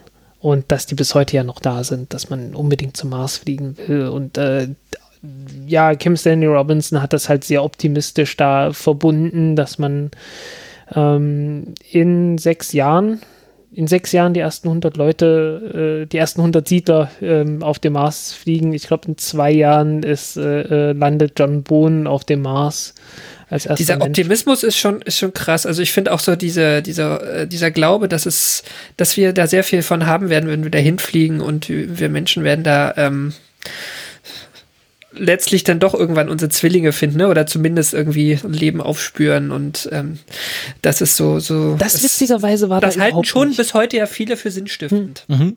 Lass uns mal ganz kurz äh, die, die logischen Sch- Sinnschritte kurz zusammenfassen, weil ich ein Fan von logischen Sinnschritten bin. Ähm, also wir hatten erst quasi Kanäle, wir hatten irgendwie, äh, man hat quasi geguckt und hat gesehen, okay, da sind irgendwelche Flecken, vielleicht ist es Gras, vielleicht auch nicht. Dann hat man die ersten Sonden hingeschickt, die dann eine, eine Wüstenlandschaft gezeigt haben. Dann hatten wir unsere erste Ernüchterungsphase, wo alle so ein bisschen bedroppelt waren. Dann hat man gesehen, okay, das könnte mal eine Küste gewesen sein, das könnte mal ein Flusstal gewesen sein. Vielleicht gab es ja irgendwann mal Wasser auf dem Mars und jetzt bewegt man sich wieder auf den Hype zu. Ja, vielleicht entdecken wir dann doch noch vielleicht über Überreste von Leben oder vielleicht irgendwie eine kleine Mikrobe, die sich doch noch in irgendeiner Salzlake versteckt hat. Und da kommen jetzt gerade hin. Also diese Suche nach, nicht mehr nach Leben im, äh, im offensichtlichen Sinne, sondern nach so äh, mikro, mikrobiologischen oder überrestlichen Spuren. Genau. Also wir sind ja eigentlich so bei den Viking-Missionen hängen geblieben. Mhm. Ähm, und mit der Viking-Mission beginnt ja auch diese, dieses Lag, diese, diese, diese Pause in den Mars-Missionen. Also es gab ja dann noch so vereinzelte, aber ähm, gab einfach kein Geld mehr. Es, es, Geld war im Space Shuttle. Welches das, Jahr? Das Geld, welches Jahr sind Geld wir dort? Also, also ab den 80er Jahren. Mhm. Also in den 80ern Mhm. ist, Ja. ist fast keine Mission zum Mars gestartet. Und ähm, interessant ist aber, dass, dass die Viking-Mission jetzt, die bestanden ja aus zwei Teilen. Ne? Es waren diese zwei Orbiter, die diese globalen Karten gemacht haben, wo man ja eigentlich auch gesehen hat, okay, diese Flusstäler, das sieht eigentlich schon ganz, ganz spannend aus, auch wenn man es sich heute nicht mehr erklären kann. Ähm, aber es gab ja auch die Länder, wovon denen sehr viele Marsforscher heute immer noch sagen, oh, so eine tolle, allumfassende Sonne würde ich ja gerne nochmal darunter schicken irgendwie. Und die sollten ja alles Mögliche messen, da war auch zum Beispiel ein Seismometer an Bord, der aber nicht funktioniert hat, weil er oben montiert war und nicht auf dem Marsboden gesetzt wurde. Der hat vor allem Wind gemessen, also eigentlich ein teurer Windsensor gewesen. Ähm, aber sie hatten auch vier Experimente an Bord, die ähm, irgendwie Stoffwechsel ähm, nachweisen sollten. Also irgendwie ähm, nachweisen sollten, dass auf dem Mars was lebt, was ähm, ähm, ir- ir- irgendwelche chemischen Prozesse verursacht, anstößt. Nährlösung. Äh, mit Nährlösung irgendwelche ähm, ähm, Stoffwechselprodukte erzeugt. Und die sind weitgehend gescheitert. Ich habe mich vor ein paar Jahren mit einem Forscher unterhalten. Ich habe jetzt leider gerade den Namen nicht parat, aber der war bei einem Experiment beteiligt. Ähm, das muss ich leider auch nachlesen. Also äh, so, nachliefern, so weil die- runtergebrochen, man nimmt ein bisschen äh, Zuckerlösung mit und äh, kippt es auf den Marsboden, also wahrscheinlich nicht direkt auf den Marsboden und schaut, ob äh, da anfängt, was äh, sich zu bewegen. So, so Urzeitkrebse, so wie im Ypseft. Genau, ne, also man versucht dann aber eher mit einem mit chemischer Analytik sozusagen zu gucken, ob äh, da was umgesetzt Mhm, wird. mhm. Ähm, und es war ein Experiment, was da ein positives Ergebnis geliefert hat, tatsächlich von diesen dreien, ähm, was dann aber zwei Jahre später kassiert wurde wieder, ähm, weil man gesagt hat, okay, das können wir auch ano völlig anorganisch erklären. Und ähm, dieser, der Mars-Forscher dahinter, das war jetzt ähm, ja damals auch zu meinem Mars-Feature, in der, der Zeit habe ich darüber gesprochen, also es war 30 Jahre später, der ähm, war immer noch davon überzeugt, dass auf dem Mars eigentlich was lebt und dass dieser Schluss eigentlich falsch war, dass das anorganisch war. Ja, Und sie bewegt sich doch. ja genau. Ja, was man damals äh, auch rausgefunden hat, ist, dass die, ähm, die Minerale und Salze dort äh, ziemlich aggressiv sind. Ähm, man hat da ja Chlorate gefunden und Chlorate kennt man eher so aus Feststoffraketenantrieben als aus der, als aus dem Boden. Gut, außer halt dann von Testständen, wo man dann die Chlorate entsprechend immer noch als Rückstände findet. Aber naja, äh, auf der Erde ist das sehr unüblich, ähm, einfach weil so, so sehr stark oxidierende Substanzen normalerweise irgendetwas finden würden, dass sie dann oxidieren und dann entsprechend zerfallen. Und wo, was ist die Theorie, wie die auf den Mars gekommen sind oder woher die auf den Mars kommen? Du hast, äh, du hast Möglichkeiten, ähm, äh, UV-Strahlung, Radioaktivität, dass sich das dadurch entsteht, dass das dadurch entsteht, glaube ich. Aber Karl, ich glaube, du kennst dich da besser aus. Habe ich, hab ich, jetzt- kann ich jetzt auch nicht direkt ähm, äh, ähm, abrufen, aber ich vermute auch, Okay. dass es mit der UV-Strahlung zusammenhängt, die mit dem Obwohl, Mineralen in der Oberfläche interagiert. Bitte? Äh, ich, ich erinnere mich bloß gerade daran, dass es ähm, flüssige, flüssige Seen unter, der Eis, unter den Eiskappen gibt und da wird auch spekuliert, dass da Chlorate beteiligt sind, äh, was die ganze Theorie äh, mit von wegen UV-Strahlung und so doch äh, erheblich schwächen würde. Ähm, da müssen Aber wir stochern da gerade, ne? das müsste man nochmal nachlesen. Aber das wäre das Genau. wär auch so eine Frage von mir gewesen. Wäre denn der Mars theoretisch lebensfähig? Also wenn man jetzt wie Mark Watney hingeht und eine Kartoffel in den Boden steckt, würde die dann anfangen zu wachsen? Das Chlorat muss weg. Mhm. Wie kriegt man das weg? Und äh, ein bisschen Atmosphäre möchtest du haben. Ähm, du möchtest äh, eventuell auch, äh, du willst auch die, die Temperaturen haben und das Wasser haben. Aber danach wird es klappen. Ich glaube, äh, für Spargel soll es sehr gut sein, habe ich gehört. Äh, ich glaube, was, wo war das, wo war das, ähm, wo hatte man das untersucht? Ich glaube, Mars Polar Lander? Oder war das, oder war das ja, die, die hatten irgendwie so einen basischen, so einen basischen Boden gefunden, irgendwie so, aber halt so ein paar Chlorate mit drin, was irgendwie ungut ist. Und die meinten halt, ja, so eigentlich ganz nett für, für sowas wie Spargel vielleicht. Also wenn man, wenn man jetzt mal ganz klassisch davon ausgeht, okay, wir haben ja vielleicht alle ähm, The Martian gelesen, Mark Watney geht hin, holt sich ein bisschen Erde in sein Zelt rein, hat die Atmosphäre, hat die Temperaturen ähm, und fängt dann an und äh, bewässert das dann wahrscheinlich auch und er fängt dann an, quasi da Kartoffeln zu züchten. Das würde aber so wahrscheinlich dann nicht funktionieren, weil er erst noch die Chlorate aus äh, dem Boden rauskriegen muss. Erstens das und zweitens, dir fehlen noch so ein paar Dinge wie Tonminerale, die eigentlich erst durch äh, Verwitterung und sowas entstehen. Also Ähm, Dünger muss man um- mitbringen.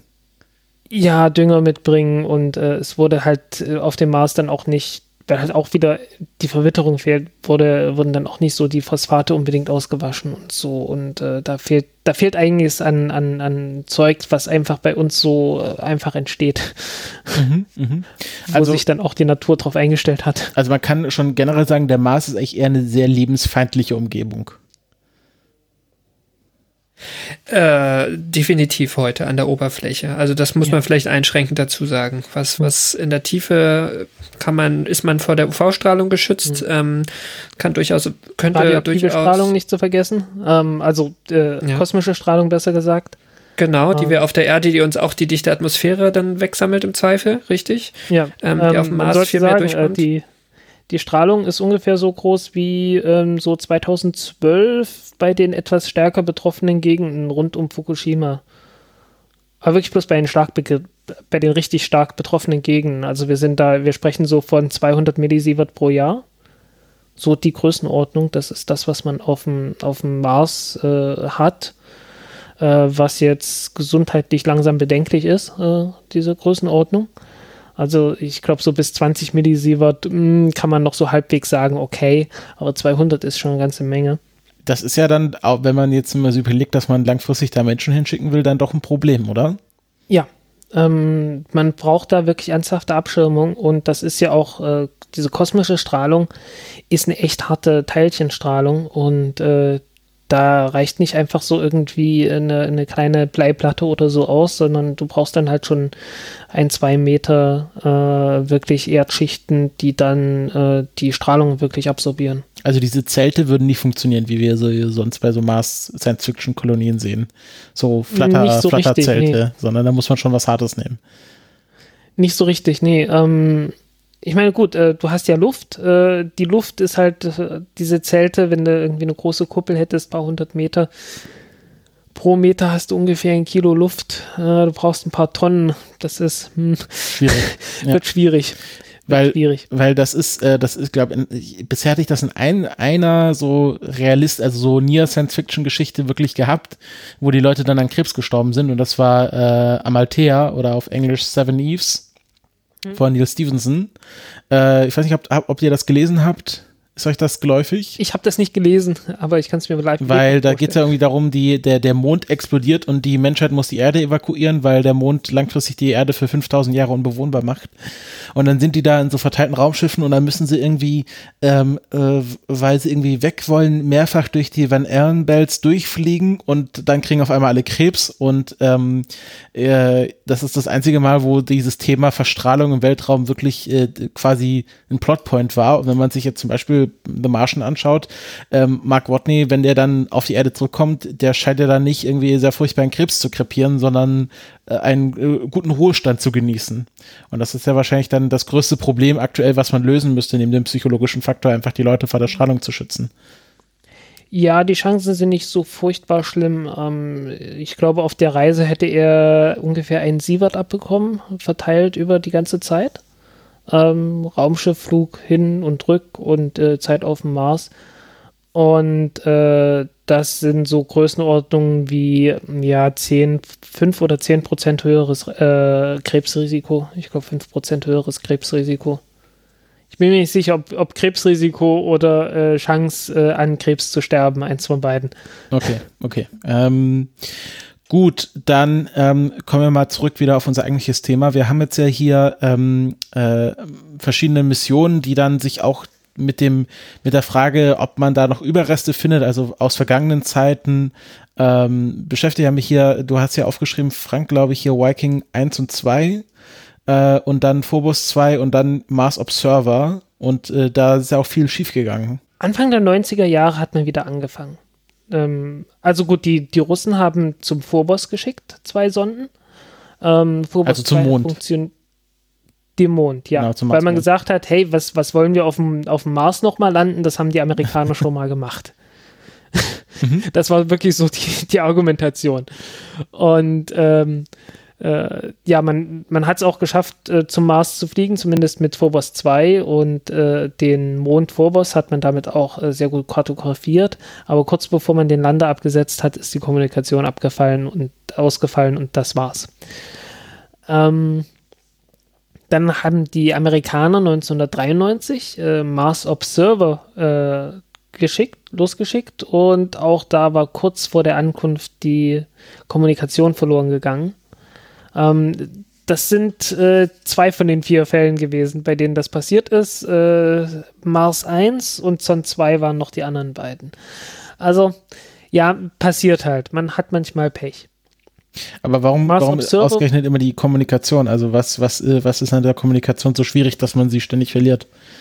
Ähm, sobald du die Kontrolle über das Raumschiff verlierst, also die Lagekontrolle beispielsweise, mhm. ähm, das ist eine Möglichkeit. Das andere ist, ähm, ja, das einfach, äh, Computer geht in Sicherheitsmodus und äh, da ist irgendwie ein Problem oder wacht nicht mehr auf oder äh, irgendeine Programmschleife und kommt da nicht mehr raus. Also du hast halt, du hast diverse Möglichkeiten. Also Kommunikation oder verlieren. Einfach Elektronik geht kaputt oder ja, irgend sowas halt, ne? Also Kommunikation verlieren bedeutet, ist einfach quasi so eine Sammelursache von verschiedensten Problemen, die einfach im, in den meisten Fällen immer den, den, den Effekt haben, dass man nicht mal mit der Sonde reden kann. Aber es muss genau. nicht direkt mit der Kommunikationseinheit ein Problem geben. Nö, genauso wie halt ja Raketenausfall, da kann ja auch alles Mögliche schiefgegangen sein. Mhm, mhm. Ne? Ähm, genau. Erfolgreich wurde es dann 96 mit Mars Global Surveyor. Mhm. Und Mars Global Surveyor, das war eine, eine Dreifachmission sozusagen, wenn man es äh, so sagen möchte, war einmal der Orbiter, ähm, dann ein Lander und das war damals die erste, das erste Mal, dass man diese Landetechnik mit den Airbags gemacht hat, ähm, dass man mit, äh, mit den äh, mit dem Fallschirm äh, bis runterfliegt und dann äh, kurz über der Oberfläche einfach ausklingt und das Ding dann halt mit Airbags landet äh, paar Mal hin und her springt und dann äh, zur Ruhe kommt. Äh, innen drin ist das verkapselt. Äh, das geht wieder auf und ähm, ja, klappt auf und dann hast du da eine Kamera, kannst dich einmal umgucken, wie es denn aussieht. Äh, dann hast du da eine Rampe und von dieser Rampe kann so ein kleiner Mars Rover runterfahren. Der hieß Sojourner ich habe, ich kann mich erinnern irgendwie, ich hatte ständig das Problem mit Surveyor und Sojourner damals, ähm, weil ich auch keine Ahnung hatte, was die Worte bedeuten. Äh, Surveyor heißt äh, sowas wie Beobacht, also ähm, ähm, Durchmusterer oder äh, Karl, bessere Ideen. Survey, was heißt das auf Deutsch? Ich weiß, was Survey bedeutet, auch auf Englisch, ähm, aber ich komme gerade nicht auf den deutschen Begriff. Ja, Untersuchungskampagne, aber ist auch kein schönes Wort, ne? Ähm. Ja, nee. Also eine Mars-Sonde, die den ganzen Mars beobachten sollte und einmal komplett untersuchen sollte. Das war das Ziel. Und der Lande ähm, war halt Pathfinder, äh, weil das war ein relativ einfaches Landesystem und man war echt froh, dass man das, äh, äh, dass man Lander bauen konnte, der relativ billig und einfach aufgebaut war. Wollte das mal demonstrieren und hatte einen kleinen äh, Rover drauf äh, namens Sojourner, mit dem man dann zu irgendwelchen äh, Felsbrocken hinfahren konnte und die Felsbrocken untersuchen konnte. Ähm, dafür hatte man ein Alpha-Röntgenspektrometer, so heißen, da hat man ein kleines bisschen radioaktives, äh, ja, eine radioaktive Probe gehabt, die Alpha-Strahler äh, sind und äh, ballert die Alpha-Strahlung auf die ähm, auf die Gesteinsproben drauf und guckt, was an Röntgenstrahlen zurückkommt. Mhm. Und eventuell hat man auch eine Röntgenröhre mit drin gehabt, um äh, Röntgenstrahlen direkt drauf zu hauen, aber das weiß ich gerade nicht. Ich glaube, das war nur, nur mit Alpha-Strahlung. Das ist Ähm, ganz spannend, Standardgerät. weil, äh, also Sojourner ist ja benannt nach Sojourner Truth, ähm, einer Ist wirklich danach benannt. Ah, okay. Genau, das war hier, Hier. ich, das ist hier, äh, ich hatte das, ich hatte das, äh, da hat mich jemand mal auf Twitter ganz arg gescholten, weil ich behauptet hätte, dass, ähm, wie, hier- wie heißt jetzt der, der europäische Rover, ähm, Rosalind Franklin? Rosalind Franklin. Wo ich behauptet hätte, das wäre der erste Mars Rover, der nach einer Frau benannt wurde, aber das stimmt ja gar nicht, äh, wegen Sojourner halt, Sojourner Truth. Das war tatsächlich so ein, so ein Essay-Contest und da hat eine zwölfjährige, ähm, ein zwölfjähriges Mädchen äh, gewonnen, der zweite Platz und deswegen finde ich es ganz lustig, wegen Röntgenstrahlung und, und Bestrahlung generell. Der zweite Platz ähm, ging äh, an einen Aufsatz, der vorgeschlagen hatte, den Rover nach Marie Curie zu benennen. Äh, Und der dritte Platz wäre Judith Resnick gewesen. Das war eine Space Shuttle Astronautin. Ähm, äh, genau, die in der, genau, die in der Challenger, im Challenger-Unglück gestorben ist. Und ähm, ja, finde ich ganz spannend, dass das äh, hier, wahrscheinlich war das so Idee, okay, man benennt es nach einer Frau und dann hat man hier im Grunde zwei, äh, drei zur Auswahl gehabt und hat sich dann für Sojourner Truth entschieden. Aber gerade wenn es um Bestrahlungsexperimente gegangen wäre, finde ich ja Marie Curie auch ein sehr passender Name ge äh, gewesen. Wäre auch ein sehr passender Name gewesen. Ja, ähm, so, dieser Rover war halt äh, sehr einfaches Gerät. Also hatte halt wirklich bloß, ähm, ja, dieses Messgerät, äh, Kameras und äh, so einen kleinen, so ein kleines äh, äh, Schleifrad, um äh, einfach den, den, äh, die Oberfläche ein bisschen abzusäubern. Ein Schleifrad, Ah. also quasi so ein bisschen abputzen oder so. Ja, genau. Ähm, das hatten dann alle Rover. So ein kleines, ich, ich weiß gar nicht, wie wie ich es jetzt auf Deutsch erklären soll, aber halt so ein, so ein Ding, um mal äh, die Oberfläche abzukratzen. Mhm. Und ähm, außerdem kleines Experiment, äh, um zu bestimmen, wie viel Staub sich auf den, auf den Solarzellen äh, an, ansammelt und wie viel da haften bleibt. Und das ganze Ding hat drei Monate lang funktioniert. Ähm, Technik drauf war relativ primitiv äh, nach heutigen Maßstäben, aber man darf nicht vergessen, das war noch in den 90er Jahren, soll heißen, äh, man war da noch am Puls der Zeit, wenn man so einen 2 Megahertz Prozessor drauf hatte. Und äh, ja, es war insgesamt war es eine, eine sehr erfolgreiche Mission, so wie ich das mitbekommen habe. Aber letztlich war es schon, äh, also keine geologische Mission in erster Linie, sondern eine Testmission für die dann folgenden Rover, ne? Genau, also das Pfadfinder-Mission halt. Heißt ja schon so. Der Name ist durchaus Programm. Also Sojourner und Pathfinder. Ja. Genau, Ähm, waren die, die waren, auf, waren beide auf, dem, auf der gleichen äh, Landemission. Das, äh, also die, die Landeplattform hieß Pathfinder Ah, okay, ah, verstehe. Und der Rover hieß. Sojourner. Ah, okay. und äh, der Rover hat praktisch die Daten an Pathfinder gefunkt und Pathfinder hat dann weitergefunkt. Mhm, mhm, also, ah, okay, das war, das ist, das ist auch ganz lustig. Macht man heute wahrscheinlich nicht mehr so. Also hier Curiosity und so, die reden direkt mit dem Satelliten. Das, ja, ja. Klar, es gibt ja. Das liegt auch daran, dass äh, Sojourner nie mehr als zwölf Meter weg von Pathfinder gefahren ist. Mhm. Also es war wirklich nur ein absolut direkten Umfeld.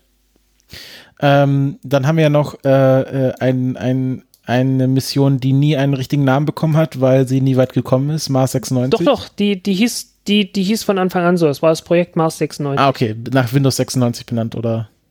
Genau, nee, Oder nach dem Jahr. Okay, gut. Äh, das war eine, eine russisch-europäische Kooperation gewesen. Wobei ja Und interessanterweise sehr viele, viele der Instrumente dann auf Mars Express flogen, ne? Ja, äh, Oder und wiederbelebt ich wurden. Glaube, ich glaube, einige kamen auch von Phobos, von der Phobos-Mission davor schon. Das kann durchaus sein. Ähm, die Phobos, also Phobos 2 hatte übrigens auch schon so einen Laser gehabt, mit dem man, äh, mit dem man Steig, Gestein ähm, ähm, ähm, verdampfen konnte und dann im Spektrum gucken konnte, was da passiert. Ähm, was ja Curiosity. Curiosity deutlich ja, später. Was bei Curiosity ja ganz groß aufgehangen wurde. Oh, guck mal, was für ein tolles Ding wir hier haben. Oh, ähm, was halt echt jetzt irgendwie jedes gräblige Ding, das irgendwo landen soll, hat. mhm, mhm. ähm, aber ja, die Russen waren, waren die ersten, die sowas mal gebaut hatten, auch für eine Landung, halt in dem Fall auf Phobos. Ähm, die Inder hatten sowas auch auf dem Mondrover dabei. Ähm, ja, also das ist kein wahnwitzig, keine wahnwitzig tolle Technik und äh, ja gut, keine wahnwitzig tolle Technik. Ja, Laser sind schon cool. Wer mich kennt, der weiß, dass ich äh, bei Raumfahrttechnik dann eher zurückhaltend enthusiastisch bin. Ja, lass uns mal über die, die dann folgenden Rover sprechen, damit wir so bei der Geologie ja. ein bisschen weiterkommen. Ja, ähm, ich, ich rede mal ganz kurz noch drüber, weil also 96 und 98 war eine furchtbare Zeit für die Marsforschung, ähm, weil einfach alles abgestürzt ist. Also 96 Pathfinder und, und Sojourner haben funktioniert. 96 äh, gleichzeitig ist Mars 96 abgestürzt. 98 kam Mars Climate Orbiter und Mars Polar Lander und beide sind abgestürzt. Äh, das war das mit den Einheiten, ne? Das war das mit den dummen Softwarefehlern, genau. Äh, Mars Climate Orbiter wegen Einheiten. Irgendwo wurde da Pfund und, und Kilogramm oder also diese, diese komischen imperialen Einheiten da benutzt, anstatt von Kilogramm und so weiter. Weil die NASA macht eigentlich metrische Einheiten, aber die, die Luftfahrtfirmen in den USA äh, dann gerne mal nicht. Und äh, Mars Polar Lander ist äh, gescheitert, weil, ähm, also hat perfekt äh, hat perfekt erstmal den Wiedereintritt hingekriegt, hat äh, Fallschirm gehabt und irgendwann, noch lange vor der Landung, sollten die Landebeine ausgefahren werden. Und in den Landebeinen war praktisch ein Sensor drin, ein Drucksensor, um festzustellen, ob die Sonde jetzt äh, Bodenkontakt hat oder nicht. Und die Software war leider so, dass sie äh, von Anfang an halt geguckt hat, wann ist Kontakt, wann ist Kontakt, wann ist Kontakt und dann halt so, ja, okay, ich bin fertig, ich bin unten. Und dummerweise, in dem Moment, wo die Beine ausgefahren sind, gibt es einen Ruck. Und dieser Ruck hat gereicht, um diesen Sensor auszulösen und dann hat die Sonde gedacht, sie wäre unten gewesen, obwohl sie noch ein paar Kilometer in der Luft war was ein bisschen blöd ist. Äh, es stand irgendwo auch in der Dokumentation drin, bitte das hier implementieren, damit das nicht passiert. Ähm, hat man nicht gemacht. Und äh, das war ja ein dieser peinlichen, dieser peinlichen Fehler. Und im gleichen Jahr ist natürlich auch die japanische Sonde Nozomi äh, hatte diese dieses Problem mit dem Treibstoff, äh, der ausgegangen ist, weil, weil man zum falschen Zeitpunkt das äh, Triebwerk gezündet hat, weil es da irgendwie ein Ventilproblem gab. Besser wurde es dann erst na nach dem Jahr 2000. Mhm. Ähm, das war auch die Zeit, als die NASA versucht hatte, in den 90er Jahren ähm, Faster, Cheaper, Better durchzuziehen. Ähm, so heißen billigere Missionen. Ähm, und da gab es dann halt äh, entsprechend äh, solche Probleme, ähm, dass man äh, kleine Fehler hatte, die einfach durchgerutscht sind, weil man gedacht hatte, man kann bestimmte Dinge einfach abkürzen. Gleichzeitig hatte man aber nicht den Mut gehabt zu sagen, na gut, Hardware-Rich Development, wie man so schön sagt, ähm, oder wie SpaceX immer sagt, ähm, zu heißen, ja, okay, wir haben jetzt einen Fehler gemacht, der wird wieder ausgebügelt, wir schicken das Ding nochmal hin und dann klappt's.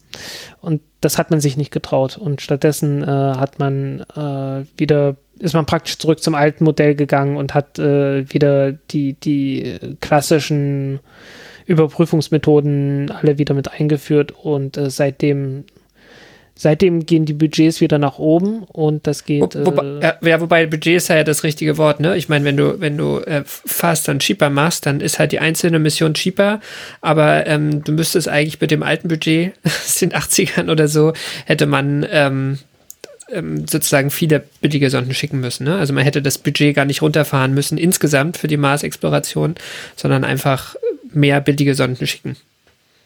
Ja, wobei Mars Express, über die wir nachher noch oder über die wir schon gesprochen haben, eigentlich zeigt Mars Express äh, den, den Weg dahin, wie man sowas macht. weil Mars Express ist eigentlich ein Nachbau von Rosetta.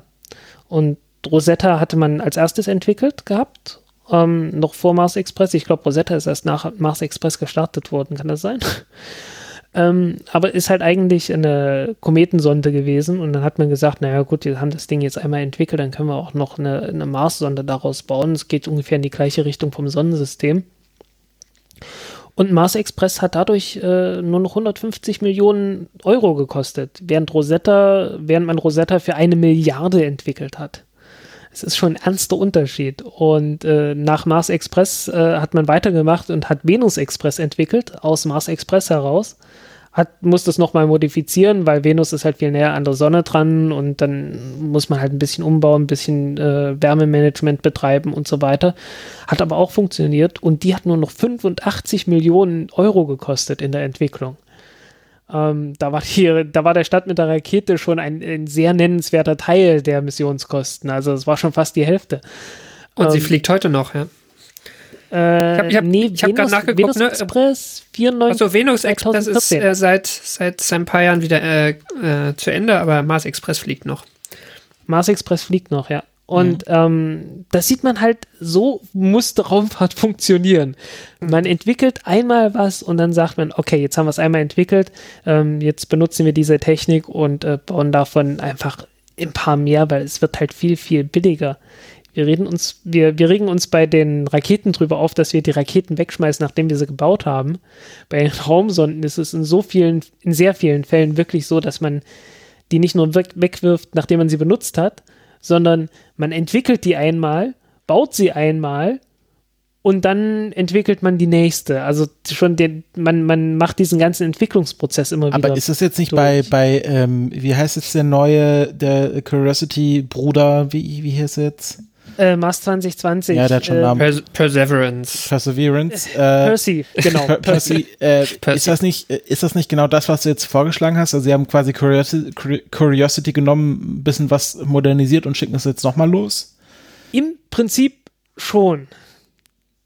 Jetzt kommt Radio, äh, vom, Radio Aber, Erivan. vom Aber kommt die Lüge. Genau, ähm, im Prinzip schon. Das Problem ist nur, Curiosity hat damals zweieinhalb Milliarden gekostet. Perseverance kostet zweieinhalb Milliarden. Warum? Frag mich nicht. Frag mich nicht. Also äh, da muss man wirklich sagen, ähm, das ist das deutlichste Zeichen, dass man von Korruption in der NASA oder in dieser, äh, in den, in der Projektdurchführung, äh, auf das man das zeigen kann, weil ich, ähm, ich würde ehrlich gesagt nicht so weit gehen, aber Curiosity und jetzt sind wir irgendwie ja schon in die Gegenwart gesprungen. Ne? Ich weiß nicht, ob wir da jetzt äh, direkt ja. Ja, weitermachen uns, sollten. Uns mal, aber aber ich, vielleicht ich mal den Gedanken zu Ende zu bringen. Curiosity war auch eine sehr oder ist eine sehr komplexe Mission und wir haben jetzt eine äh, nach dem gleichen Konzept eine Mission gemacht, die auch wieder sehr komplex ist. Also nicht nur, nicht nur nach dem gleichen Konzept, viel. sondern aber aber da muss ja nicht sofort von Korruption sprechen. Also es ist es ist einfach ja die Diskussion der Ansatz als letztlich ähm, Hightech-Forschung. Ähm, ähm, ich, wir werden mal irgendwann mal eine längere Sendung darüber machen. Das müssen wir jetzt hier nicht vertiefen. Genau da Lass uns mal zurück zur Ge Geologie ähm, kommen. Also nee, wir sind ganz, ganz also bei ein, ein, Punkt, ein Punkt möchte ich dazu ah. sagen noch, okay? Und der eine Punkt ist, ähm, man hat wirklich die Ersatzteile genommen von Curiosity. Ähm, der, die äh, Radioisotopenbatterie, eine zweite, lag noch rum. Also man hat wirklich, man hat genau die gleichen Bauteile genommen. Die Entwicklungsarbeit war alles schon da und da kann man es nicht bringen und sagen, ja, das kostet halt nochmal zweieinhalb Milliarden. Das ist einfach, das ist unvorstellbar. Gut, kommen wir zurück zur Geologie. Ähm, wir sind jetzt ja, äh, genau, wir haben das Jahr 2000 überschritten und ja. äh, jetzt ähm, kannst du mir vielleicht irgendwie sagen, was jetzt so die ersten Missionen waren, die sich explizit auf äh, flüssiges Wasser auf dem Mars konzentriert haben, weil dass wir, dass wir generell Wasser haben, ist ja klar. Wir haben ja die Polkappen, mhm. die ja auch zum Teil aus Wassereis bestehen. Aber der, der Knackpunkt ist ja immer so, wie, wie ich das verstanden habe, dass man flüssiges Wasser auf dem Mars finden möchte ähm, und äh, da sich jetzt wahrscheinlich auch die letzten 20 Jahre oder die letzten, ja, seit, seit dem Be beginnenden Jahrtausend drauf konzentriert hat, oder?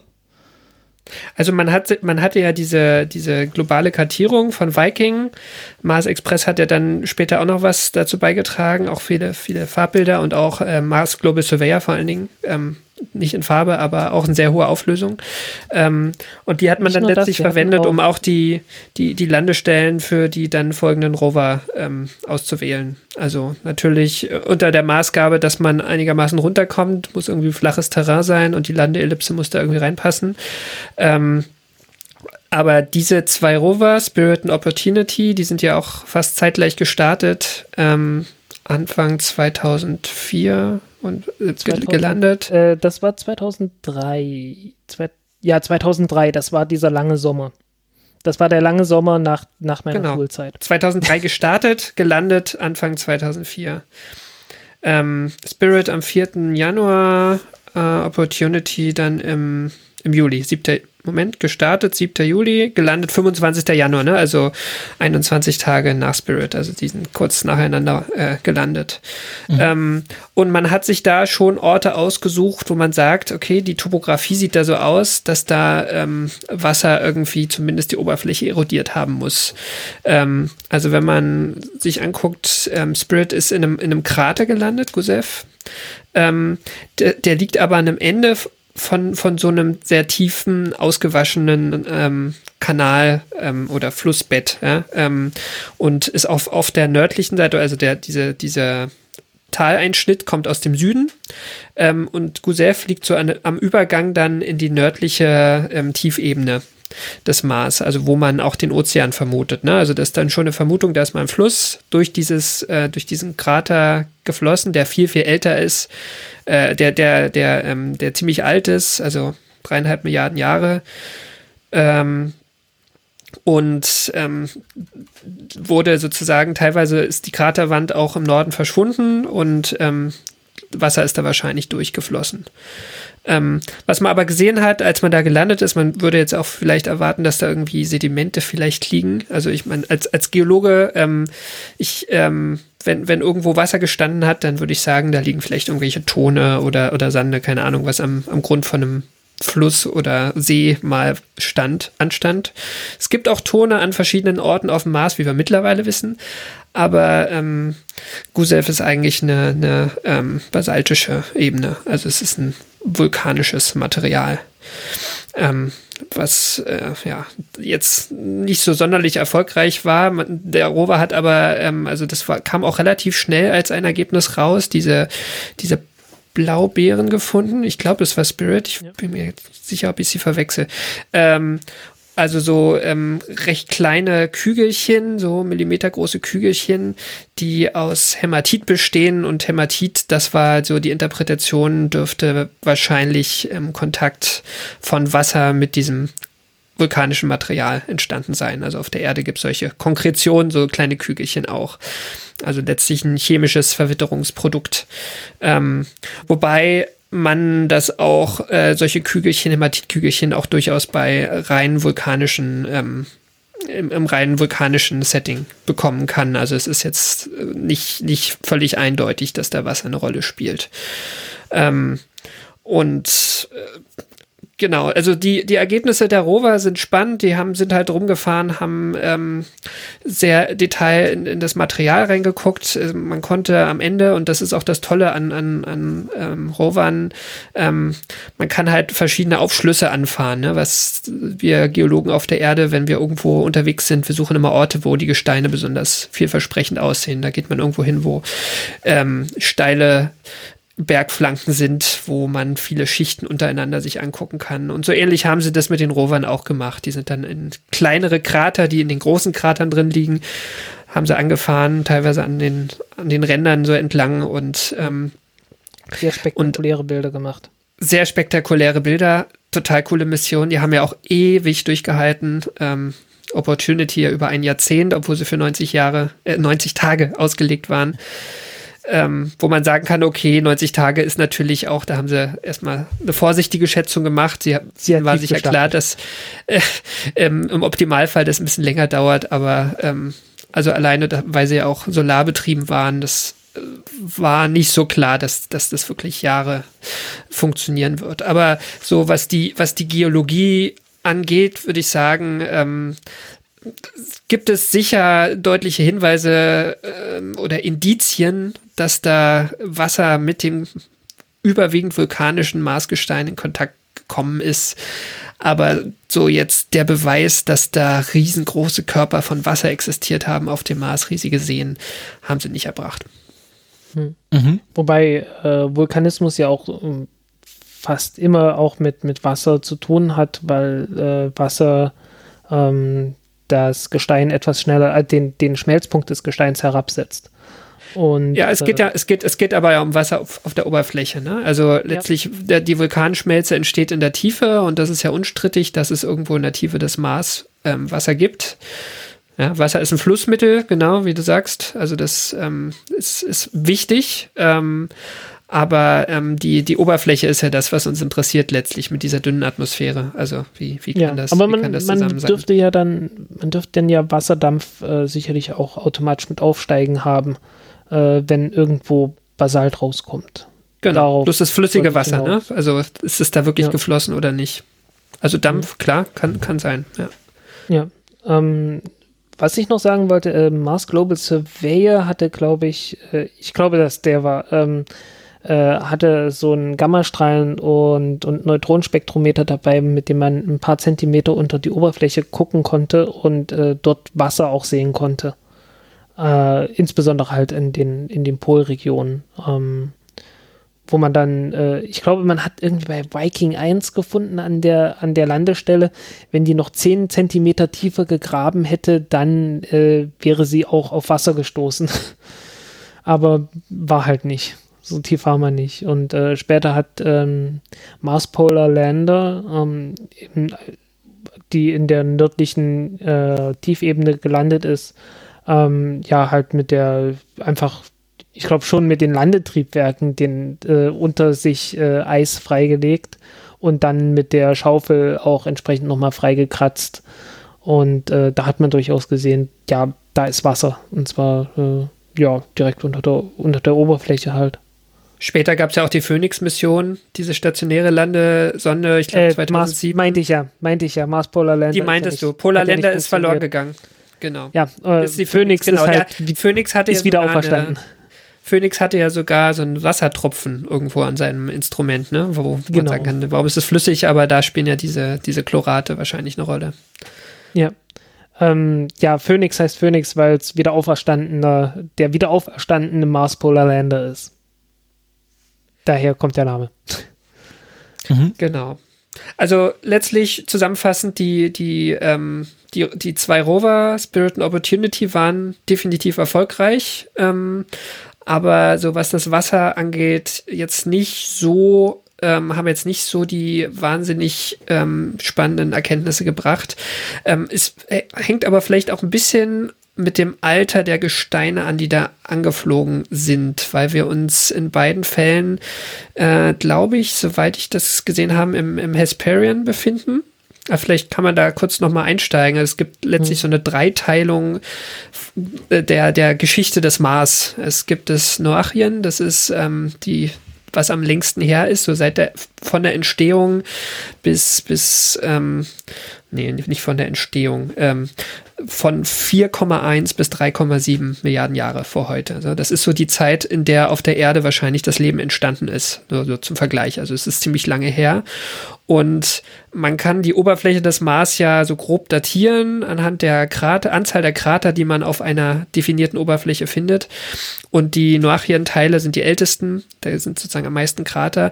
Und in dieser Zeit gibt es diese, diese fein verästelten ähm, Tälchen und, und Wasserläufe, die dann so sich verbinden, wo man sagt, okay, da hat es vielleicht auch geregnet und es gab irgendwie Quellen an der Oberfläche. Und dann gibt es eine, ein eine lange. Wahnsinn, dass sich das so lange hält. Ja, ob sich das so über diese 400 Millionen da gehalten hat, ist die Frage. Es können ja auch Episoden. Nee, ich meine über die 4 Milliarden seitdem. Genau. Ja, es sagt ja auch was über die Oberfläche aus. Ne? Also ich meine, so eine, so eine alte Oberfläche hast du auf der Erdoberfläche an sehr, sehr ausgesuchten Stellen, ja, irgendwo in Grönland oder in Westaustralien. Und das war es dann eigentlich auch schon. Glaube, in ähm, Kanada gibt es irgendwo so eine. Ja, genau. So die, diese alten, diese alten kontinentalen Schilde, die auch, ähm, ja, wo, wo hm. irgendwie sich noch ein bisschen was gehalten hat. Ähm, auf, auf dem Mars ist das anteilig deutlich mehr. Ähm, genau. Und dann gab es die zweite Zeit, die auch noch, was das Wasser angeht, wahrscheinlich interessant ist, weil das so zwischen 3,7 und wo es dann endet, da streiten sich die Geister so ein bisschen, ähm, vielleicht so bis zwei Milliarden vor heute. Ähm, und in der Zeit sind diese extrem tiefen Täler entstanden, ja, wo, wo sehr viel in kurzer Zeit ausgespült wurde. Und die Interpretation ist da, ähm, genau, das, da gab es halt diese katastrophalen Ereignisse, dass da irgendwas sehr kurzzeitig mal rausgeflossen ist und dann was wieder zu Ende. Mhm. Und dann beginnt das letzte Zeitalter, das bis heute anhält, das Amazonien, Amazonien. Ähm, und das ist sozusagen, da muss der Mars eigentlich wie heute ausgesehen haben. Dünne Atmosphäre, ähm, eigentlich keine, keine, keine nennenswerte Veränderung der Oberfläche mehr, mehr abgesehen von Einschlagskratern. Also das die letzten drei Milliarden Jahre so gewesen. Genau. Mhm. Und vielleicht noch ein, ein Faktor, der auch wichtig ist, so der, die Hochzeit des Vulkanismus auf dem Mars, in der auch diese großen Vulkane entstanden sind, die war auch recht am Anfang, also eher in der Noachien-Episode äh, der Zeit. Und ähm, da, da, da, da passt es dann vielleicht auch. Ne? Also die Frage ist ja, woher habe ich die dichte Atmosphäre? Vulkane haben da sicher eine große Rolle gespielt. Ja? Wenn man nämlich viel CO2 ähm, in die Atmosphäre entlässt, dann habe ich das natürlich, zumindest eine Zeit, bis die Sonne wieder oder der Sonnenwind wieder was abgebaut hat. Ähm, man hat aber gleichzeitig ein anderes Problem in der Erklärung dieser frühen Zeit.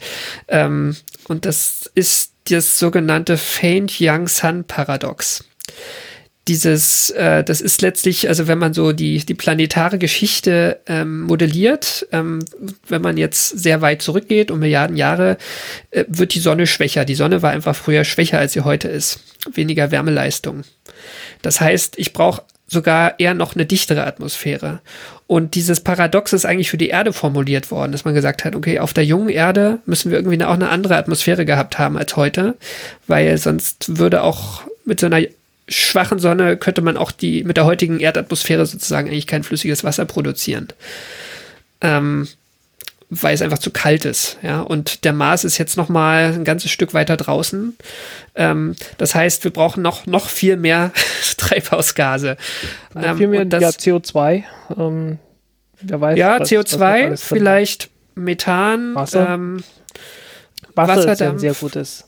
Genau. Wasserdampf ist ja ein sehr, sehr gutes äh, Treibstoff, äh, Treibhausgas. Also der genau. irgendwie 80 Prozent vom, vom äh, Treibhauseffekt ist ja wirklich Wasser. Genau, aber all das, also wenn man das in die Modelle reinschüttet, äh, sagen die Planetenforscher, ist es trotzdem so ein Messerschneide oder wir müssen da ziemlich, ziemlich heftig dran drehen und das sieht dann alles nicht mehr so ganz realistisch aus. Also ähm, auch wenn man sich anguckt, wie viel Wasser der Mars mal gehabt hat, haben haben könnte und wie er dann verloren hat über die Zeit. Das, das, das passt alles noch nicht so ganz zusammen. Also es ist nach wie vor ein, ein valides Paradox. Ja. Ja. Ähm, vielleicht, weil es jetzt auch gerade gut passt, ähm, ich habe mich auch für meinen ähm, Feature mit einem Vulkanologen unterhalten, ähm, der sich mit dem Mars beschäftigt. Der ist jetzt ähm, ich glaube, in der Zum also er ist recht jung, er, ist, er hat jetzt noch nicht wahnsinnig viele Paper gemacht, ähm, aber er hat jetzt unter Planetenforscher nicht so den guten Ruf. ähm, was vielleicht auch damit zusammenhängt, tatsächlich, dass er Vulkanologe ist und auf die falschen Konferenzen geht, weil die meisten Marsforscher nicht unbedingt Vulkanologie machen. Aber ähm, er vertritt die These, wenn man, also er hat sich halt auch die, die NASA-Daten angeguckt und gerade so die These mit dem, mit dem nördlichen Ozean, den es mal gegeben haben könnte, da alles eine Zeit lang reingeflossen ist, ähm, das, das passt aus seiner Sicht nicht, weil die, es gibt ja ähm, spektroskopische Daten und äh, letztlich kann man von den spektroskopischen Daten auf die Mineralogie schließen und in dieser nördlichen Ebene gibt es ziemlich viel Olivin Und das ist ein Mineral, was es gibt, es gibt's auf der Erde, das kommt aber vor allem im Erdmantel vor und das ist sehr, sehr, sehr verwitterungsanfällig. Also wenn das mit Wasser unter Oberflächenbedingungen zusammenkommt, ähm, geht ziemlich schnell kaputt. Aber da oben liegt ziemlich viel Olivin auf dem Mars rum. Relativ sicher. Und er sagte, das, das kann nicht sein. Und er hat die These, dass vielleicht ähm, eine Form von Lava, die wir hier nicht kennen, deren ähm, Viskosität nahe der von Wasser ist, für diese Erosionseffekte verantwortlich ist. Also, mhm. Dass man da wirklich ähm, Lava hat, die ausgeflossen ist und ähm, gerade so in, im Amazonien, in diesem Mars-Mittelzeitalter, ähm, wo eigentlich ja schon alles sehr trocken gewesen sein muss, dass da vielleicht eher ähm, sehr flüssige Lava geflossen ist. Ähm, also noch, also er schließt nicht aus, dass es, als Basalt. Genau, ja. Er schließt nicht aus, dass es jetzt, dass diese, diese mineralogischen Hinweise, dass da ab und zu mal ein bisschen Wasser im Kontakt war und das Gestein verändert hat, dass es sein kann, wie mit diesen Blue Blueberries, aber es ist nicht mehr als so ein paar Pfützen, ähm, die ziemlich schnell wieder verdunstet, sublimiert, was auch immer sind. Ähm, und das meiste ist wirklich ähm, Lava, ja. Das ist aber eine, eine Außenseitermeinung, also die, die Vulkanologen sind da kritisch. Witzigerweise. Ähm, äh, nee, die normalen Marsforscher, sorry. sorry ja, ja ähm, witzigerweise, äh, als ich hier die Themenliste durchgelesen hatte und da auf Olivin gestoßen bin, äh, hatte ich auch Christopher gesagt, du, äh, der, der Karl muss das mal noch erklären, was Olivin ist. War das nicht dieses Zeug, das ziemlich schnell erodiert? Weil ich hatte mich genau. mal mit einem Geologen unter, ich hatte mich mal mit einem Geologen unterhalten und da war, da waren so irgendwie Olivin und äh, Serpentin äh, es gibt so ein paar sehr exotisches Zeugs, das ziemlich schnell, äh, das sehr selten ist, weil es halt sich sehr schnell zersetzt und äh, Olivin war Erde, von daher noch ein Begriff. Wie gesagt, ist ein Hauptbestandteil des Erdmantels. Das, der besteht hm. aus Olivin und Pyroxen, also ist sozusagen im Volumen der Erde ähm, definitiv nicht selten, aber an der Oberfläche nicht so stabil. Ähm, es, es, gibt übrigens noch eine, eine zweite Hypothese zu diesen, ähm, zu diesen äh, Mars-Mittelalter großen Ausflusskanälen, die ich auch ganz charmant finde. Ich habe mich mit, ähm, ach, wie hieß denn der? Mit einem anderen, auch ziemlich altgedienten ähm, ähm, Mars-Geologen unterhalten, auch ein Amerikaner. Ähm, und der auch schon in den 70ern dabei war und damals auch so an das Wasser geglaubt hat und mittlerweile sagt, okay, Wasser an der Oberfläche war wahrscheinlich wirklich nur ganz am Anfang da, wenn überhaupt. Und diese großen ähm, Flüsse könnten auch mit Gletschern zusammenhängen. Also wenn du so eine, so eine große, großräumige Vergletscherung von, Ver Vergletscherung von, ähm, von ganzen Kratern und so hast, ähm, und das, ähm, also so ein bisschen wie in den Chaos Trains, ne, ähm, was man ja da auch mhm. vermutet, dass, dass da plötzlich äh, große Schmelzwassermengen freigesetzt werden. Die, das kann ja dann sogar fließen, obwohl die Oberfläche, äh, an der Oberfläche der, der Atmosphärendruck nicht stimmt, ähm, weil es unter dem Gletscher fließt und der Dreck, Gletscher sozusagen den Druck aufrecht erhält. Ähm, das, das kennt man aus der Antarktis. Da hat man ja mittlerweile auch so diverse subglaziale Ströme. Da gibt es ja ein ganzes Entwässerungsnetz unter den so, ne? Gletschern. Ne? Der hm. Vostoksee liegt ziemlich in der Mitte. Das ist ja so mit der größte, aber gerade so nach außen fließt da ziemlich viel. Also der Vostoksee ist hm. ein bisschen isoliert, weil der auch in so einem Becken drin hm. liegt in der Antarktis. Aber gerade außen weiß man, da fließt ziemlich viel ins Meer, einfach weil der ähm, unter den Gletschern sozusagen das Wasser flüssig sein kann. Ja. Ähm, wie gesagt, auf dem Mars unter den Polkappen kennt, hat man das ja oder glaubt man zumindest mit irgendwelchen langwelligen Radar oder so sowas gefunden zu haben. Ich habe es nicht mehr im Kopf. Ich also hatte sogar mal Wasser gefunden zu haben. Das war genau, das war diese Veröffentlichung. Ich war das, glaube letztes Jahr. Ähm, das haben sie mit dem Radarinstrument von Mars Express von der altgedienten Sonde. Mhm. Ähm, Marsis heißt das Instrument. Ähm, haben, haben sie nachgewiesen ähm, oder meinen es gesehen zu haben, weil Wasser einfach im, im Radar ein ganz anderes Echo hervorruft. Aber es ist unter mehreren Kilometern Eis. Ähm, wenn ich mich da recht erinnere. Und es ist kein sonderlich starkes Signal. Und was auch merkwürdig ist, ist es gibt auf ähm, dem, na, wie heißt denn die, der, der NASA-Orbiter mit der sehr guten Kamera? Mars Nee, nicht Trescas Orbiter, sondern ähm, nicht, auch nicht Surveyor. Und die haben, die haben inzwischen so viele. Verdammt. Ähm, Also der ist auch noch aktiv, Mars nämlich. Insight? Nee, das ist, das war der Lander. Mars Reconnaissance Orbit. Ah ja, MRO. Ja, MRO, genau. Genau. Ähm, und der hat auch ein Radarinstrument und ähm, das funktioniert, glaube ich, eine Spur anders, aber ähm, ich habe jetzt noch nichts davon gelesen, dass sie das damit verifiziert haben. Also War da nicht auch das- noch, auch noch was, äh, das, das habe ich noch ganz gut in Erinnerung, weil das in die Countdown-Zeit gefallen ist, irgendwas mit Salzstrichen, Salzlaken. Genau das, genau das war da. Das das, war ist das, das, okay, was, was okay. Frank vorhin auch schon erwähnt hat. Also Ja. die, die Frage ist so ein bisschen, ähm, wie das sein kann. Okay, der Druck ist da unten höher, aber es sieht nach einem recht großen Wasserkörper aus und eigentlich kann man es physikalisch nur erklären, dass von diesen, vielleicht von diesen Chloratsalzen da größere Teile drin gelöst sind. Und das spricht dann schon mal dagegen, dass da wirklich was leben kann, weil selbst die extremophilen Bakterien äh, oder Mikroben, die wir bei uns haben, äh, unter so einem hohen Salzgehalt, den man da bräuchte in dieser Tiefe, ähm, nicht klarkommen würden. Nee, da, da geht, das ist jetzt unter den Polkappen, aber gab es nicht irgendwas auch, dass irgendwie sie so, so nasse Striche beobachtet haben, die mal auftauchen und dann wieder weggehen und äh, dass sie da gedacht haben, dass sagen wir, waren- Das sind die ähm, Das sind diese Staublawinen, was man da Linear Slope, hat, ne? äh, genau, die irgendwas mit Slopes. Slope-Linie, genau. Ja. Die sind, ähm, das, das sind letztlich aktuelle Ereignisse, wo man sagt, dass, dass da vielleicht auch Wasser eine Rolle spielt, aber das ist auch sozusagen völlig irrelevant für irgendwelche, behaupte ich jetzt mal, Mhm. für, für irgendwelche ähm, Spekulationen, was Leben angeht. Ähm, Jetzt, ich würde gerne den Sprung zum Methan wagen, damit wir da jetzt auch ähm, im Grunde zu der aktuellsten Marsforschung kommen. Also, wie ist denn das jetzt gekommen, dass man sich jetzt, dass man eher vom Wasser weggehen möchte und sich jetzt auch mehr aufs Methan konzentriert?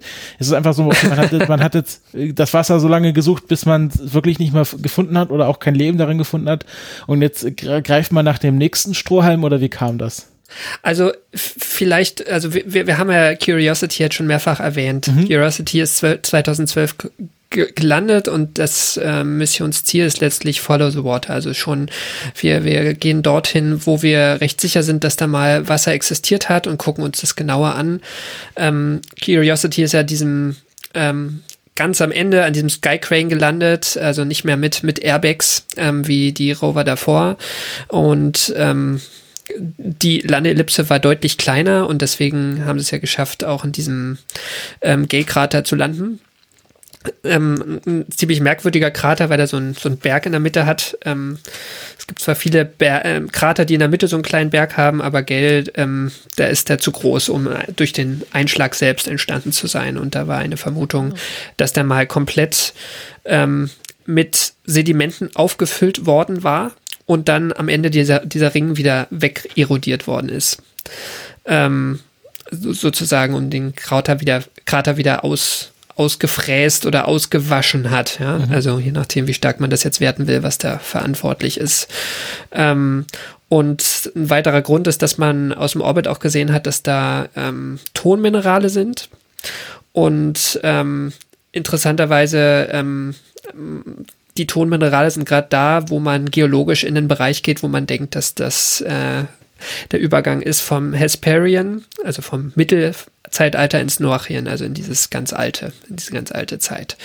Ähm, also dass da wo sozusagen eine große Klimaveränderung auf dem Mars eingetreten ist. Deswegen ist Curiosity da gelandet. Und, ähm, und dieser Gale-Krater war ein See. Ähm, das kann man, glaube ich, schon einigermaßen sicher sagen. Also, dass, dass es da Wasser gegeben hat. Die Frage ist, in welcher Form war das flüssiges Wasser unter einem ähm, Gletscher zum Beispiel? Kann durchaus sein. Ähm, zumindest in einer bestimmten Zeit war das so. Also, da gab es jetzt vor ein paar Wochen ein Paper zu, ähm, wo sie vermuten, dass der mal eine Zeit lang vergletschert war.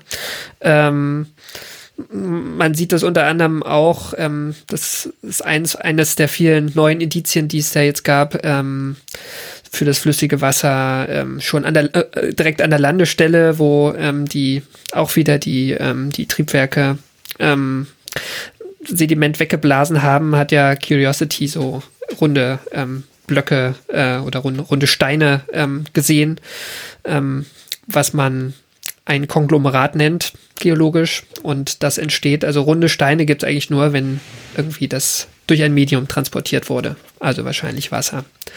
Und die Steine, so die Blöcke, die mal irgendwo abgebrochen sind, gerundet worden sind. Ähm, das heißt, da ist vielleicht wahrscheinlich mal was den Berg runtergeflossen und hat Steine mitgetragen und äh, die rund gemacht. Also da gibt es viele, viele Hinweise. Sie haben ja auch irgendwie mit dem chemischen Instrumentarium unter anderem nachgewiesen, dass das Wasser äh, wahrscheinlich pH-neutral war. Also jetzt auch keine krasse Brühe in einer bestimmten Zeit, also in dieser mhm. jungen Zeit des Mars. Ähm, was ja durchaus eine Aussagekraft ist, weil ähm, genau. gerade vulkanische, äh, was, was diese Brühe, die aus Vulkanen rauskommt, ja meistens sehr stark sauer ist. Ähm, ich weiß jetzt nicht, ob das auf dem Mars dann auch so zu erwarten ist, äh, von der Mineralogie her. Genau, und ist natürlich auch was, was äh, die, die Chancen an, angeht, dass da Leben entstanden sein kann. Äh, die, die Chancen zumindest, das, das erhöht, ja. Ähm, aber zu, zum, um über das Methan zu sprechen, also ich würde sagen, dass das Wasserthema ist definitiv auch noch nicht abschließend geklärt, aber es ist jetzt äh, ist eine hinreichende, aber nicht notwendige Bedingung für Leben so. Und die Frage ist, hat auf dem Mars mal was gelebt oder lebt sogar heute was? Und da gab es halt diese ähm, Beobachtungen von Methan. Und das ist eigentlich eine ganz alte Geschichte. Also vielleicht, vielleicht nur, um, um das nochmal anzufangen. Äh, wir haben ja vorhin auch über die planetare Atmosphäre gesprochen, auch so im Vergleich mit der Erde. Ähm, Methan gibt's auf der Erde recht wenig, aber doch, doch deutlich mehr als, ähm, als wir jetzt vermuten auf dem Mars. Ähm, ungefähr 30.000 Mal mehr in der Atmosphäre. Das Atmo äh, das Methan bei uns entsteht zu großen Teilen durch mikrobielle Aktivität. Also, was weiß ich, ähm, das, ist, das ist der absolute Löwenanteil. Vulkanische Ausgasung, also das Erdgas besteht ja hauptsächlich aus Methan. Ähm, also sozusagen, was die Erde so äh, abgibt, äh, fossiles ähm, oder was ja auch wieder mit Leben zusammenhängt, aber auch was Vulkane selber abgeben, spielt aber auch eine Rolle. Ähm, und es gab schon seit den 60er Jahren immer wieder Berichte darüber, dass man jetzt mit Teleskopen auf der Erde spektroskopisch auf dem Mars Methan in der Atmosphäre nachgewiesen hat. Ähm, die erste, eine der ersten Beobachtungen war so in der Zeit Ende der 60er, also auch wo Mariner 4 die ersten Bilder übermittelt hat. Das ist aber relativ schnell wieder kassiert worden, weil das ähm, also methodisch ähm, sehr umstritten war. Weil wir gucken von der Erde durch unsere Atmosphäre durch ähm, auf einem Planeten, mhm. der fast kein Methan hat und wir haben recht viel. Das heißt, ähm, das ist schon herausfordernd. Also da ist sehr viel Rauschen im Weg. Ja, das äh, ist einer der Gründe, warum einer der Gründe, warum man äh, gerne mehr Weltraumteleskope haben möchte und, und glaube ich auch haben sollte, weil das ja. eine, das wir haben, ist doch ein wenig überlastet.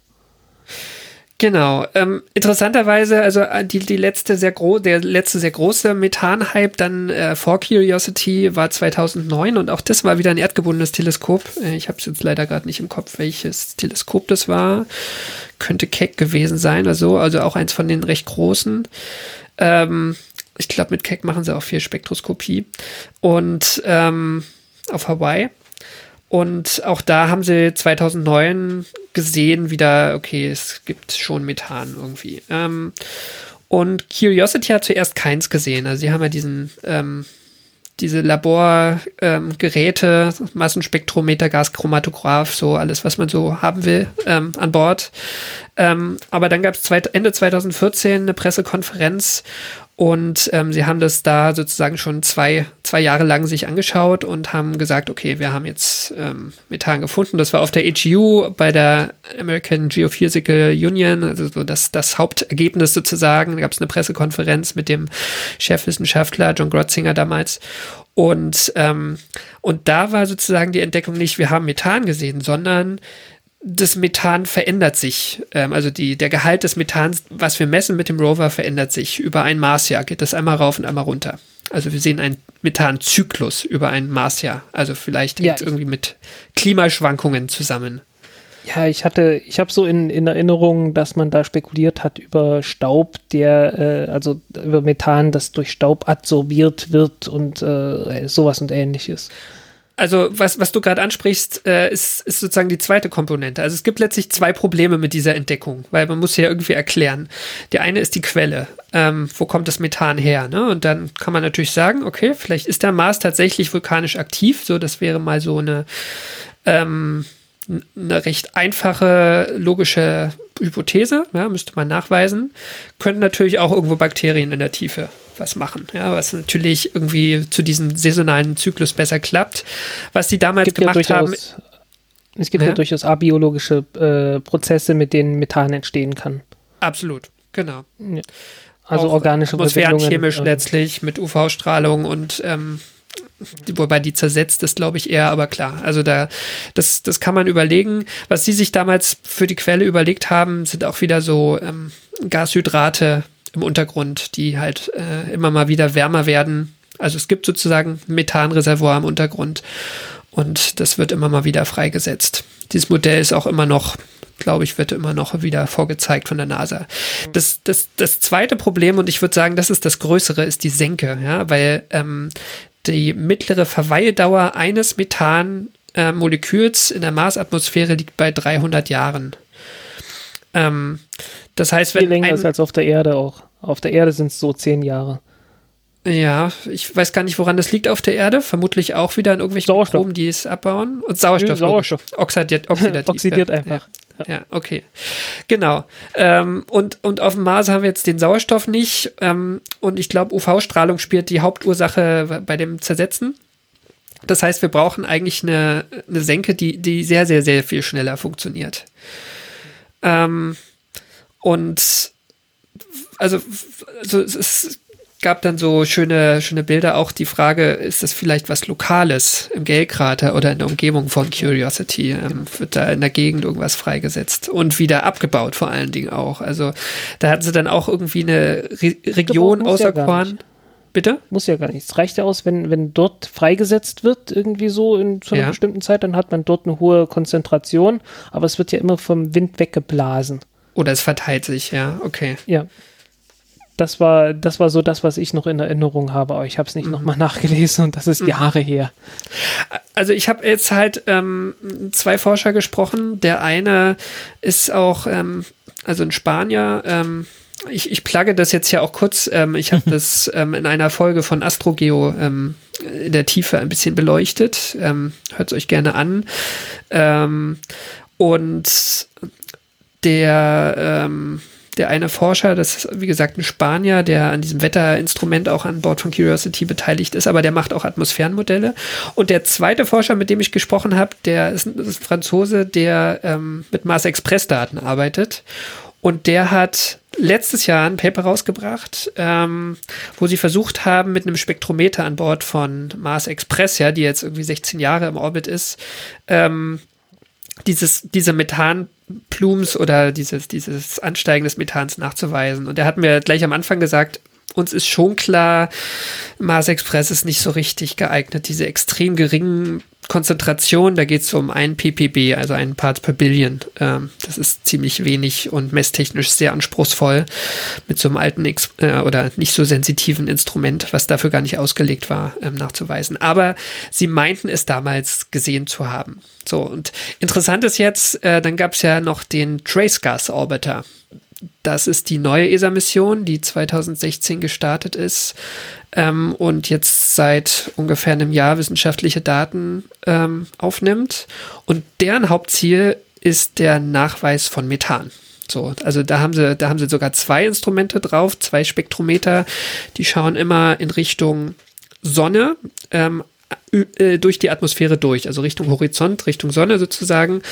Ähm, und aus, aus dem Spektrum, was sie da kriegen. Suchen nach Absorptionslinien suchen sie die Absorptionslinien und das Ding ist ziemlich, also zum einen hat es sowieso zwei unabhängig arbeitende Spektrometer, die auch leicht unterschiedlich funktionieren, so wie ich das verstanden habe. Und die Genauigkeit liegt Größenordnung unterhalb von dem, was Curiosity gesehen hat. Hm. Und ähm, der Trace Gas Orbiter sieht dieses Methan nicht. Okay. Es ist, also es, es es scheint nicht da zu sein. Das ist irgendwie Faktor, Faktor 50 bis 100 irgendwie unter dem, was Curiosity glaubte zu sehen. Ähm, und, und also da, da passen sozusagen, da passt irgendwas nicht. Ja. Ähm, und, und ich fand das, äh, ich fand das ziemlich spannend. Ähm, also eine Frage ist jetzt, was, was ist das Problem von Curiosity? ähm, der Spanier, der da in dem Missionsteam ist, hat gesagt, klar, also wir, wir versteifen uns da nicht drauf, aber wir müssen mal gucken, vielleicht, ähm, also eine Vermutung ist, dass der Trace Cards Orbiter ganz nah an der Oberfläche nicht so genau misst, wie weiter oben, der, weil der misst durch die gesamte Höhe der, der Atmosphäre. Mhm, mh. Also vielleicht ist das hier sehr lokal, aber dann muss diese Senke noch mal stärker sein, dass es sich gar nicht so weit verteilen kann in der Atmosphäre. Mhm. Also man, das, das für die Atmosphärenmodelle, die man rechnet, um sowas zu erklären, heißt es immer, man schränkt die Rahmenbedingungen noch mal viel stärker ein und das macht es natürlich irgendwann wieder hinreichend unwahrscheinlich, dass es wirklich so ist. Ähm, der Franzose meinte, ja, vielleicht müssen wir uns doch das Curiosity-Ergebnis nochmal genauer angucken. Ähm, weil Curiosity hat das Problem, die haben das Ding zwar in einem Reinraum gebaut und ähm, die Laborexperimente auch mit einer Schutzatmosphäre eingepackt, aber noch auf dem Startplatz gab es dann ein Leck. Das heißt, Curiosity hat Erdluft mit auf den Mars genommen, ähm, die 30.000 mal mehr Methan enthält.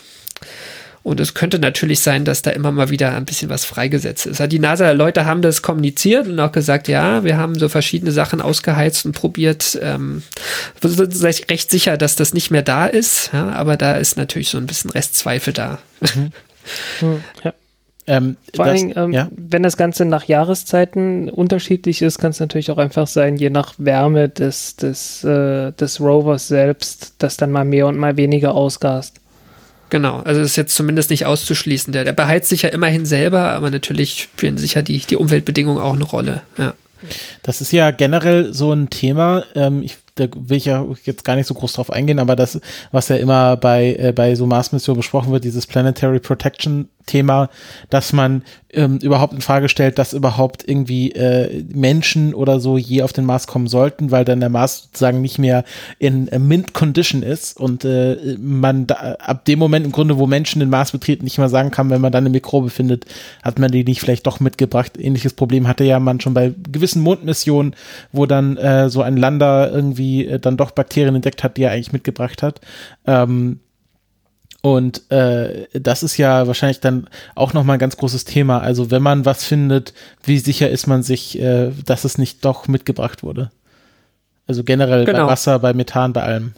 Und das ist ja sogar auf einem viel einfacherem Level hier, ja, weil es ja wirklich nur um ein recht einfaches Gas geht und jetzt gar nicht um irgendwelche Mikroben. Ja. Mhm, mh.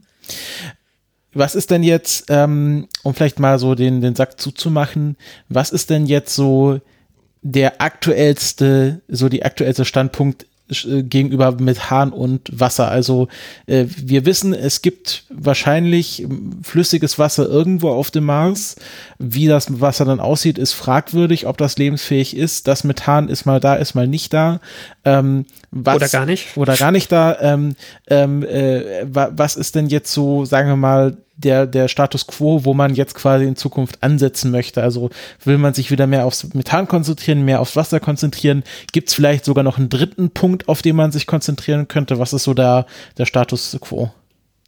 Also ich denke mal, ähm, wo es jetzt hingeht, ich, da, daran kann man es ja so ein bisschen ablesen, ist, dass sich die Missionen zunehmend auf die Tiefe konzentrieren. Also dass man sagt, okay, wir müssen auf jeden Fall von diesen ähm, UV, äh, kosmische Strahlung und auch ähm, chloratbelasteten äh, Böden weg. Wir müssen da irgendwie weiter runter. Also auch wenn wir Altes suchen, weil ja auch irgendwie fossile organische Stoffe müssen, wenn dann irgendwo in der Tiefe liegen.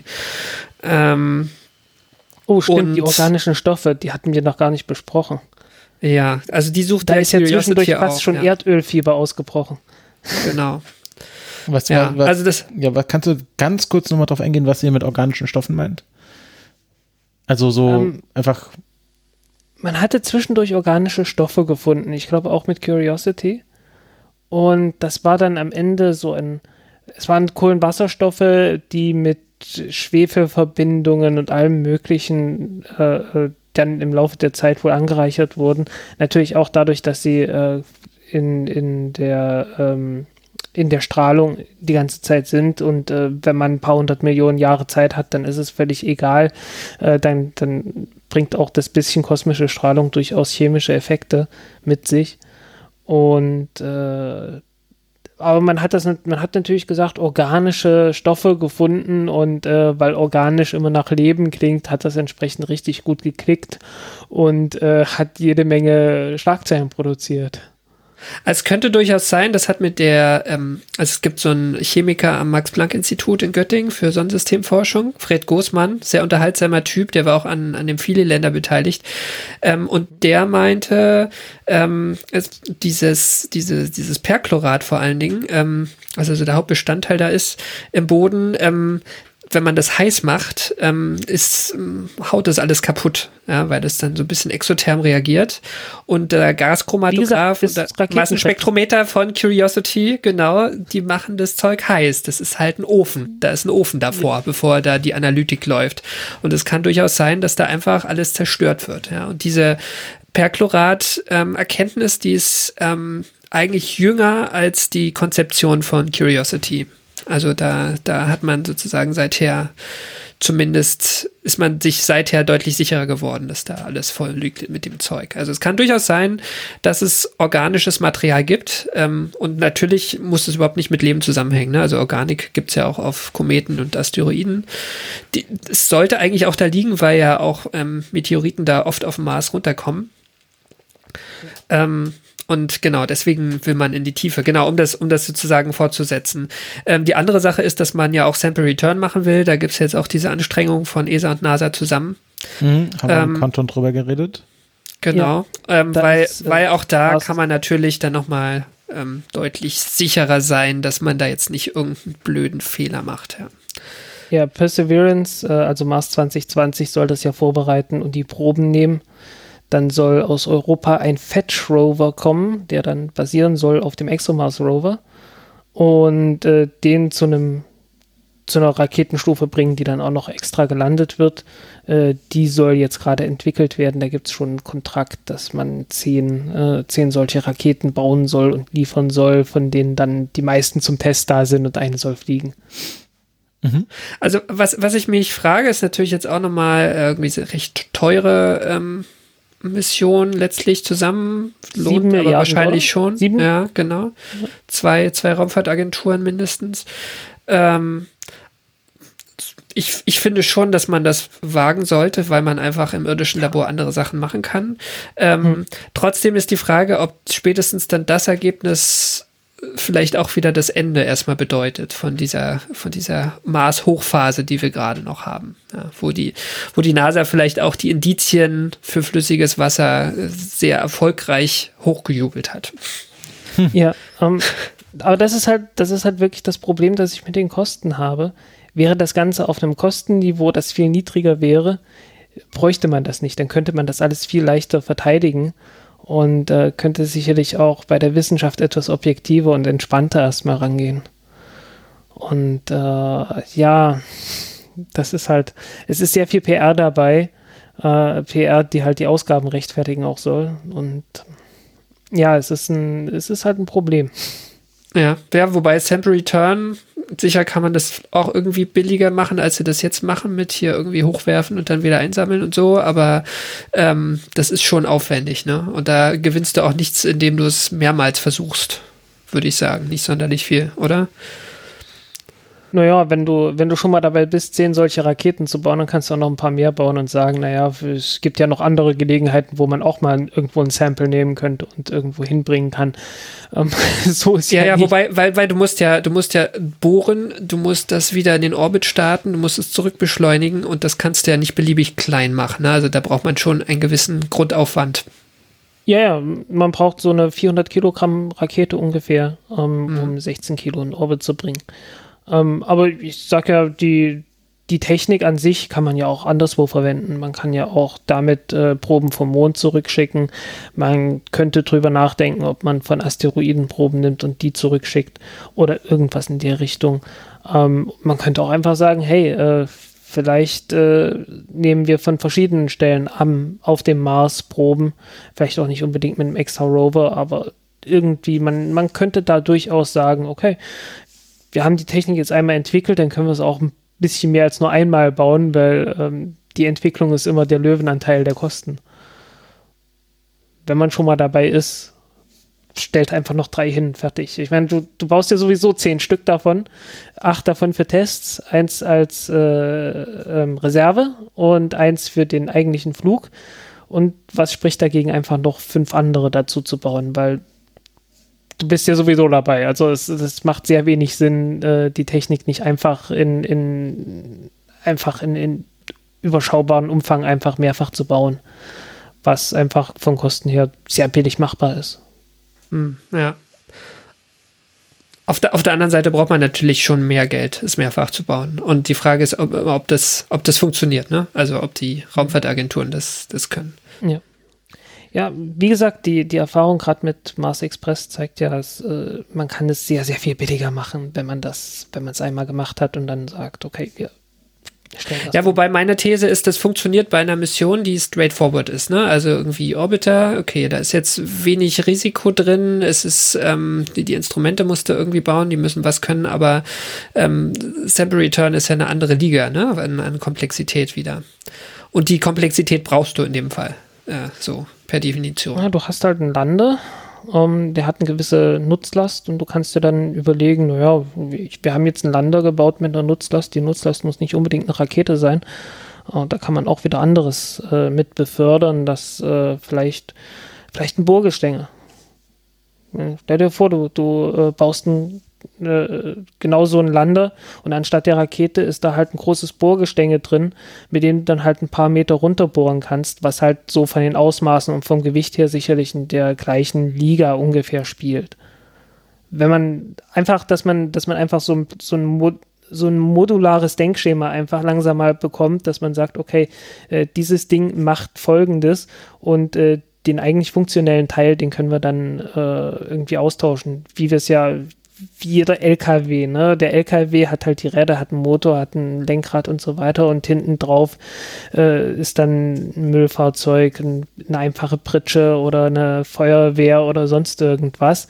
Und so ähnlich äh, kann man das ja auch, so ähnlich wird es ja auch mit Satelliten gemacht. Da hat man ja auch so einen Bus. Der Bus macht alles, was der Satellit so können muss und dann hat man die Nutzlasten, die man braucht. Und mit einem Marslander geht das ganz genauso. Den Marslander brauchst du eigentlich bloß, um runterzukommen und dann bringt der deine Nutzlast mit und die, um die Nutzlast musst du dich dann kümmern, aber dafür brauchst du dann einfach bloß Interfaces und Standards, ähm, um die unterzubringen. Ja, ähm, in Berlin gibt es äh, Tom Segert von Berlin Space Technologies. Ähm, der baut, äh, der hat eine, der hat hier eine, in, in Berlin hat er eine Satellitenfabrik und äh, mit dem hatte ich mich sehr gut unterhalten, ähm, genau über solche Themen. Und der baut halt selbst Satelliten und äh, da geht es halt wirklich so um Standardisierung und äh, dass man halt wirklich so einen Bus hat, wo man dann die einzelnen Teile einfach austauschen kann ähm, und das von Anfang an so baut, dass man möglichst modular alles ähm, mit möglichst geringem Entwicklungsaufwand dann auch modifizieren kann, so wie es der Kunde gerade braucht. Mhm, mh. Unabhängig jetzt davon, auf welchem Wege man es erreicht, ist ja so die Frage, ob man, ob man diese Milliarden weiter in die, in die Marsforschung steckt, ne? weil es ja irgendwie viele, viele Daran habe ich halt meine Zweifel. Mhm. Im, Im Sonnensystem gibt. Ähm, ich meine, der äh, Giovanni Leone, dieser Vulkanologe, der da so recht kritisch war, der hat auch gesagt, ähm, das Key-Zitat von dem war ich, äh, ähm, Money makes Mars wet or dry. Ja, also es, hm. es ist in jedem Forschungsantrag geht es natürlich in den ersten zehn Sätzen um, um Wasser und um Leben, ähm, weil das sozusagen das ist was die, die Neugierde anstachelt oder ähm, halt auch die, die Motivation anstachelt, da Geld reinzustecken. Ist, ist natürlich schade, dass man nicht ehrlich in so einen Antrag reinschreiben kann. Ich würde gerne die, äh, keine Ahnung, äh, geologische äh, Formation X untersuchen, weil ich als Geologe das spannend finde und da nicht irgendwas äh, vom, vom grünen Mars erzählen muss, sondern sagen muss, ja, wir sind Geologen und wir untersuchen Geologie auf dem Mars und äh, wenn man, wenn ihr uns dafür nicht Geld gibt, warum machten wir dann überhaupt Wissenschaft? Also, dass man da immer so was glaubst du, woran das liegt oder ob sich das, äh, also zwei Fragen. Äh,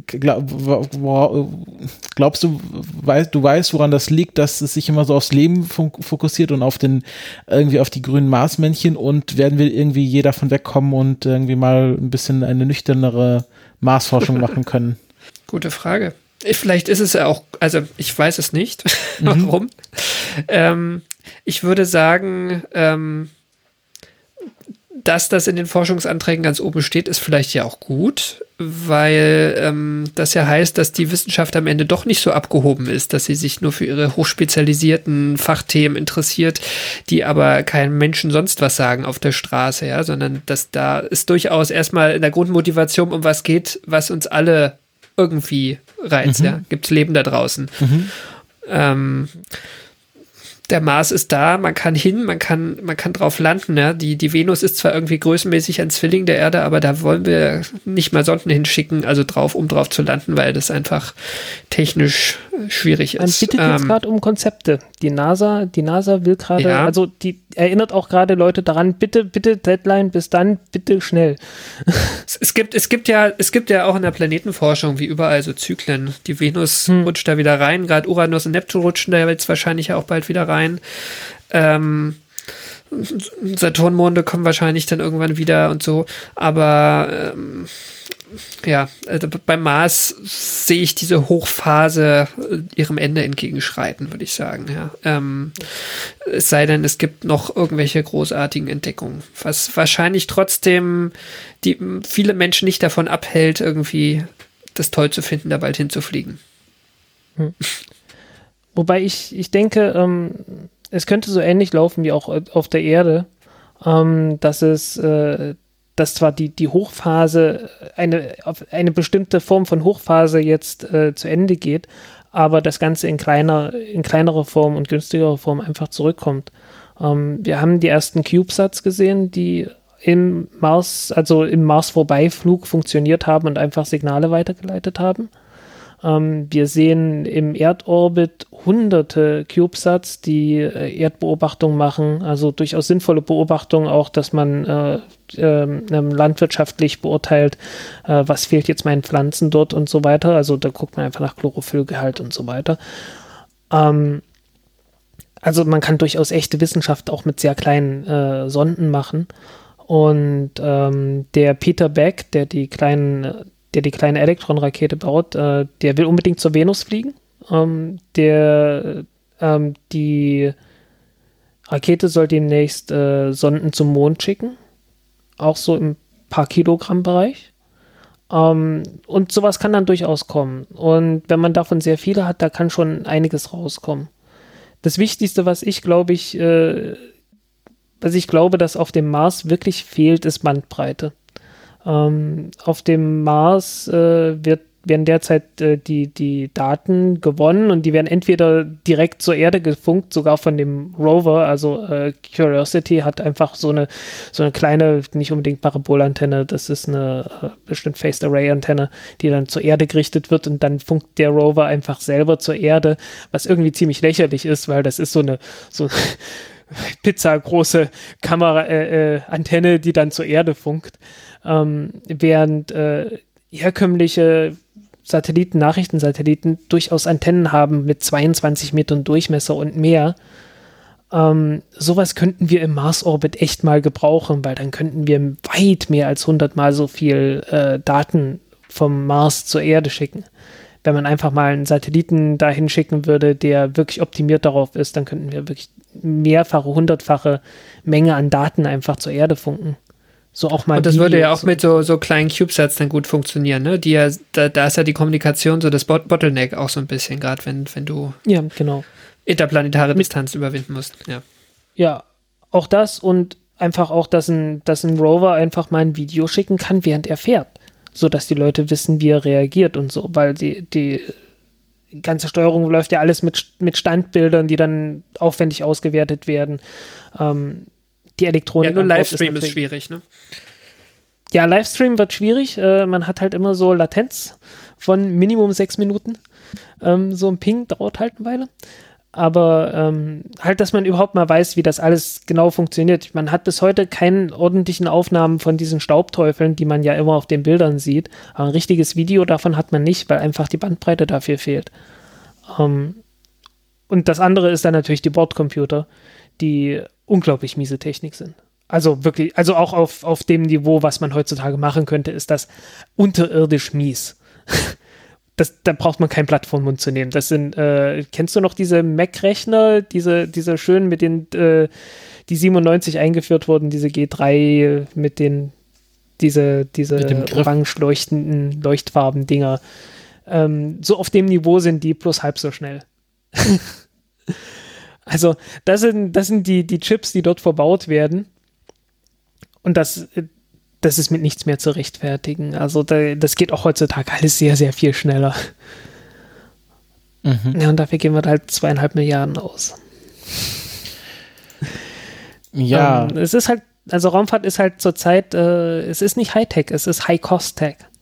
Und äh, das ist äh, das ist ein Wandel, der uns noch bevorsteht. Das hat ja SpaceX auch gezeigt, dass das äh, dass das anders geht und äh, ähm, da, da werden wir in, in ein paar Jahrzehnten werden wir auf diese Zeit zurückgucken und äh, es werden sehr viele Leute mit dem Kopf schütteln das und ist, die Hände über den Kopf Das ist auch eine, eine, interessante, eine interessante Frage, was so die Motivation angeht, warum wir es machen. Ähm, ich, hm. hab, ähm, ich bin bei im, im Zuge von, von Rosetta eigentlich, da ging es so darum damals, ähm, ob, ob die, die Bilder rechtzeitig rausgegeben werden, irgendwie so wie so eine Live-Cam vom Kometen oder ob sie zurückgehalten werden. Da gab es dann eine größere Debatte, die ich mit ausgelöst habe.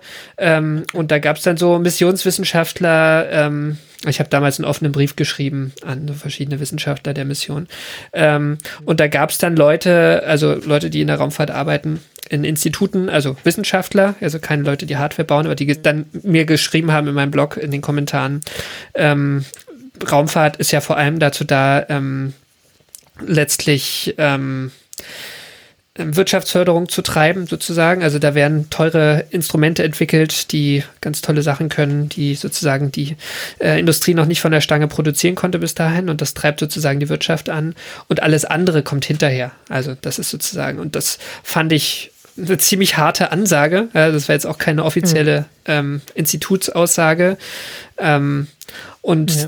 man kann, finde ich, so, wenn man jetzt, Frank, deine Argumentation hernimmt, auch natürlich fragen, ob das, ob das so, so stimmt. Ähm, aber es, es erklärt so ein bisschen das, das Mindset, was so unter dem jetzigen System vorherrscht. Ähm, wir, wir wollen jetzt nicht möglichst effizient ähm, das machen, sondern wir wollen möglichst High-End ähm, Instrumente, für die wir auch gerne viel Geld ausgeben, ähm, um ähm, ausgeben letztlich und den Unternehmen geben, die sie bauen, damit die dann sozusagen Dinge lernen, die sie dann wieder, keine Ahnung, für Erdbeobachtungssatelliten verkaufen können, um sich international durchzusetzen.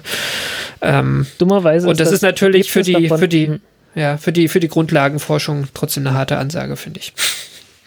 Ja, es ist halt, dummerweise ist das Ergebnis davon das Gegenteil.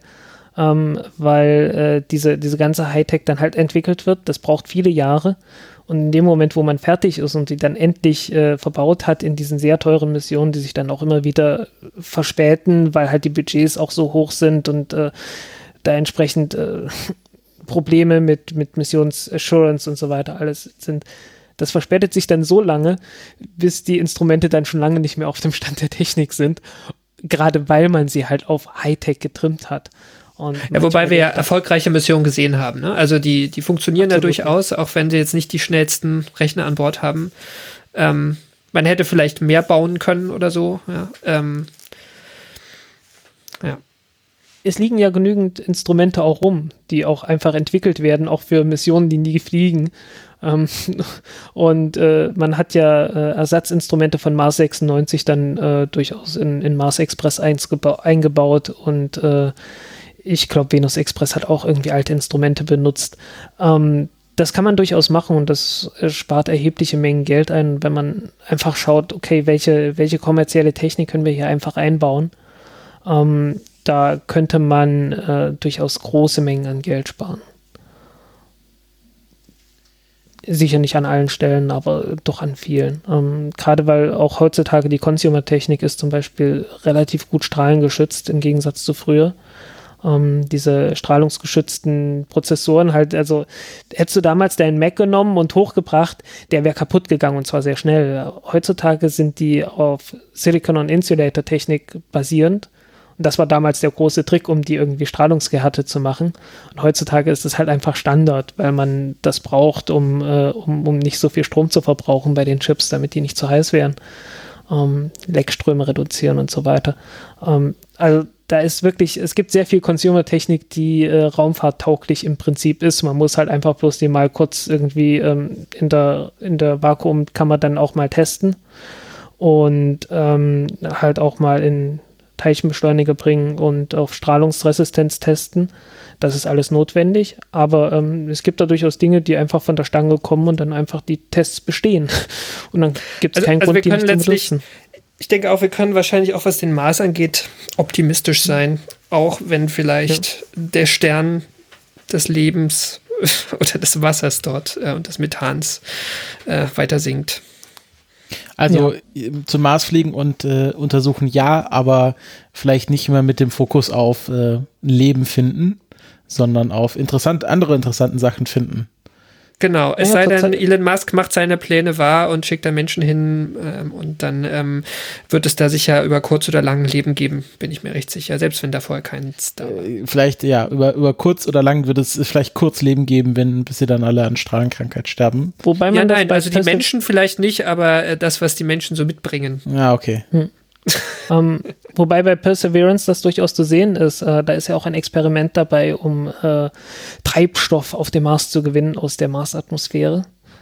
Ähm, also das, das geht schon in die Richtung. Also man, man will jetzt wahrscheinlich wirklich dieses alte NASA-Projekt, was man schon zu Apollo-Zeiten hatte, dass man erst den Mond und dann zum Mars, äh, dass man das dann irgendwie umsetzt. Gut, äh, wie das sich jetzt ausspielt, werden wir dann die nächsten 20 Jahre begleiten. Äh, vielleicht, ja. vielleicht auch im Podcast. Mal schauen, wie lange wir das durchhalten, wie lange es Podcast geben wird. Ähm, ich danke dir, Karl, dass du dir die Zeit genommen hast, hier mit uns so ein bisschen über den Mars zu sprechen und auch über den Mars zu diskutieren. Ähm, kann man dieses Feature, was du am Anfang erwähnt hast, doch irgendwo nachhören? Dieses von 2015? Also das Manuskript ist noch auf der Deutschlandfunkseite online, die, das Audio nicht mehr, das ist schon depubliziert, aber ich habe es auf meiner eigenen Seite hochgeladen. Also den, den Link darfst du gerne Alles ähm, klar. verteilen. Alles klar, dann kann ich, dann packe ich das in die Shownotes. Und äh, genau, dich kann man auch regelmäßig wahrscheinlich dann bei äh, Deutschlandfunk äh, Forschung aktuell hören in verschiedenen Beiträgen. Genau, Forschung aktuell. Ich mache auch immer noch diese halbstündigen Sendungen Wissenschaft im Brennpunkt, nicht nur mhm. zu Raumfahrtthemen, auch zu geologischen Themen. Und ansonsten bin ich noch ähm, jetzt zunehmend aktiver die letzten zwei Jahre bei den Weltraumreportern. Das ist eine, ein Projekt bei den Riff-Reportern. Da läuft auch mein Podcast mittlerweile, wird damit ausgespielt. Mhm. Ähm, genau. Kann man dir auch, auch, kann man dir auch schön viel Geld für geben. Ähm, ja, äh, genau. Dann ähm, Astrogeo Podcast. Ja, ich glaube, das, meint, Podcast, das, das meint genau, genau, das, ist, das, das, läuft. Da heißt aber jetzt noch Astrogeo Podcast, das ist jetzt nicht der Weltraumreporter Podcast auf einmal, oder? Doch, das ist jetzt ah, okay. auch der Weltraumreporter Podcast. Ah, okay. Also ich bin in unserem vierköpfigen ähm, Weltraumreporter-Team der einzige Podcaster und habe da einfach meinen, meinen Podcast weiter eingebracht sozusagen und ein bisschen. Musst du die anderen noch bekehren? Ja, wir haben auch schon gemeinsam Gespräche gemacht zum Teil. Ähm, aber ich bin so der, der das antreibt. Ich finde, ich finde, äh, Weltraumreporter ist sehr schön. Ähm, da fand, fand ich zum Beispiel neulich den Artikel sehr schön, wo ihr mal zusammengetragen habt, wie jetzt äh, Corona die ganzen Weltraumteleskope und Starts so ein bisschen beeinflusst hat. Ich glaube, das habe ich immer auch als Grundlage für ein Segment im Countdown-Podcast genommen. Und äh, ja, genau, also für hier generell für die Riff-Reporter kann man ja nicht genug Werbung machen. Ihr seid eine Genossenschaft, oder? Wenn ich das richtig verstanden habe. Genau, wir, es, ist, es ist ist sehr von außen sehr schwer wahrzunehmen, obwohl es eigentlich, glaube ich, schon ganz gut kommuniziert ist, weil es ist einfach was, was Neues, was es so im journalistischen Bereich noch nicht gab, genau. Mhm. Wir sind 100, über 100 Mitglieder mittlerweile. Es sind oh. alles mhm. freie Journalisten. Ähm, das ist so ein bisschen Bedingung. Und, ähm, und äh, ein größerer Teil von denen sind auch Wissenschaftsjournalisten, nicht alle. Ähm, und genau, wir sind eine Genossenschaft. Das heißt, äh, wir wollen jetzt sozusagen als Genossenschaft nicht die, da geht es nicht um irgendeine Renditeerwartung, die erfüllt werden muss. Ähm, aber wir wollen durchaus damit Geld verdienen und unsere, unsere Arbeit, die zunehmend ähm, schwerer ist, äh, es ist zu, zunehmend schwerer, damit Geld zu verdienen, da wollen wir sozusagen ein zusätzliches Standbein aufbauen. Deswegen gibt's halt auch ähm, in den unterschiedlichen Projekten, die auch Korallen heißen, bei den Riff-Reportern, ähm, Paywalls, ähm, wir experimentieren da so mit verschiedenen Dingen, ähm, kooperieren aber auch weiterhin mit, mit Verlagen und, mhm. ähm, und Sendern. Also wir sind sozusagen da jetzt nicht in Konkurrenz zu denen. Ähm, wir wollen sozusagen nur das als Plattform nutzen. Ähm, die, der Genossenschaftsgedanke wird da vor allem umgesetzt, weil wir ähm, Techniker bezahlen, die das Content-Management-System ähm, entwickeln und uns vor juristischen Fallstricken bewahren, was so Bezahlsysteme angeht mhm, und solche mhm. Ähm, genau. Also ich finde es sehr spannend und vor allem dadurch, dass es nicht gewinnorientiert ist, ähm, sehr, ähm, ich finde, das hat durchaus Zukunft, obwohl es sich jetzt noch nicht rechnet, unterm Strich für, für mich als Einzelautor damit zu machen. Und das ist wirklich eine nette Community. Also sind sehr gute Wissenschaftsjournalisten und äh, dabei, finde ich. Also das, das macht wirklich Spaß. Ja, leider ist das das Fazit, das du auch schon oh, seit einiger Zeit sagst dazu. Es ist ja, schön, also ich, aber leben kann man davon nicht. Es, es ist für mich äh, nicht, auch jetzt erstmal äh, mittelfristig nicht das Ziel. Also für mich ist es hm, ja. wirklich auch Motivationsantrieb, weil ich als Freelancer zu Hause sitze und ähm, da einfach mit sehr vielen Kollegen, sehr guten Kollegen vernetzt bin. Also es ist auch so, ein, so der Networking-Aspekt, den man dort äh, ja, in den Vordergrund definitiv. stellt ist definitiv Absolut, etwas, ja. das ich äh, mehr betreiben sollte. Ja, es ist, es ist ja wie beim richtigen Riff. Da machen die, machen ja die verschiedenen äh, Tiere und Fische und so auch Networking im Grunde. Ja, solange bis ein Hai vorbeikommt. der macht auch nur Networking. Teil davon. Der ist auch, der macht auch nur Networking. Ja. Genau, also wenn Na, ihr. Irgendwer, die Putzerfische brauchen ja jemanden zum Putzen. wenn ihr, wenn ihr, äh, sagen wir mal, Wissen, äh, Wissenschaftsjournalismus direkt vom Erzeuger haben möchtet, dann ähm, abonniert die Riff Reporter. Und äh, genau, wir ähm, hören uns in der nächsten regulären Folge wieder, wahrscheinlich nächste Woche. Und ähm, ja, ansonsten schauen wir, ob wir diesen Wochenrhythmus jetzt dar darüber hinaus noch aufrechterhalten können. Äh, wie, wie der Frank schon erzählt hat, haben wir noch äh, ein paar Interviews auf Lager, die wir raushauen können. Und ansonsten ähm, bedanken wir uns fürs Zuhören. Wenn ihr Feedback zu dieser oder anderen Folgen habt, könnt ihr die entweder bei uns im Blog kommentieren, ist alles in den Show Notes verlinkt, wo man da den Kommentar, die Kommentarspalte findet. Ansonsten könnt ihr uns auch gerne auf Twitter erreichen. Ähm, CountdownPod ist auf Twitter, wir beide sind auf Twitter. Äh, Karl, wie erreicht man dich auf Twitter, wenn man dich auf Twitter erreichen kann? Pikal. Pikal. Alles klar, dann verlinke ich das auch alles nochmal in den Show Notes und ähm, ja, wir hören uns beim nächsten Mal wieder und bis dahin habt eine schöne Zeit. Auf Wiederhören. Tschüss. Tschüss. Tschüss.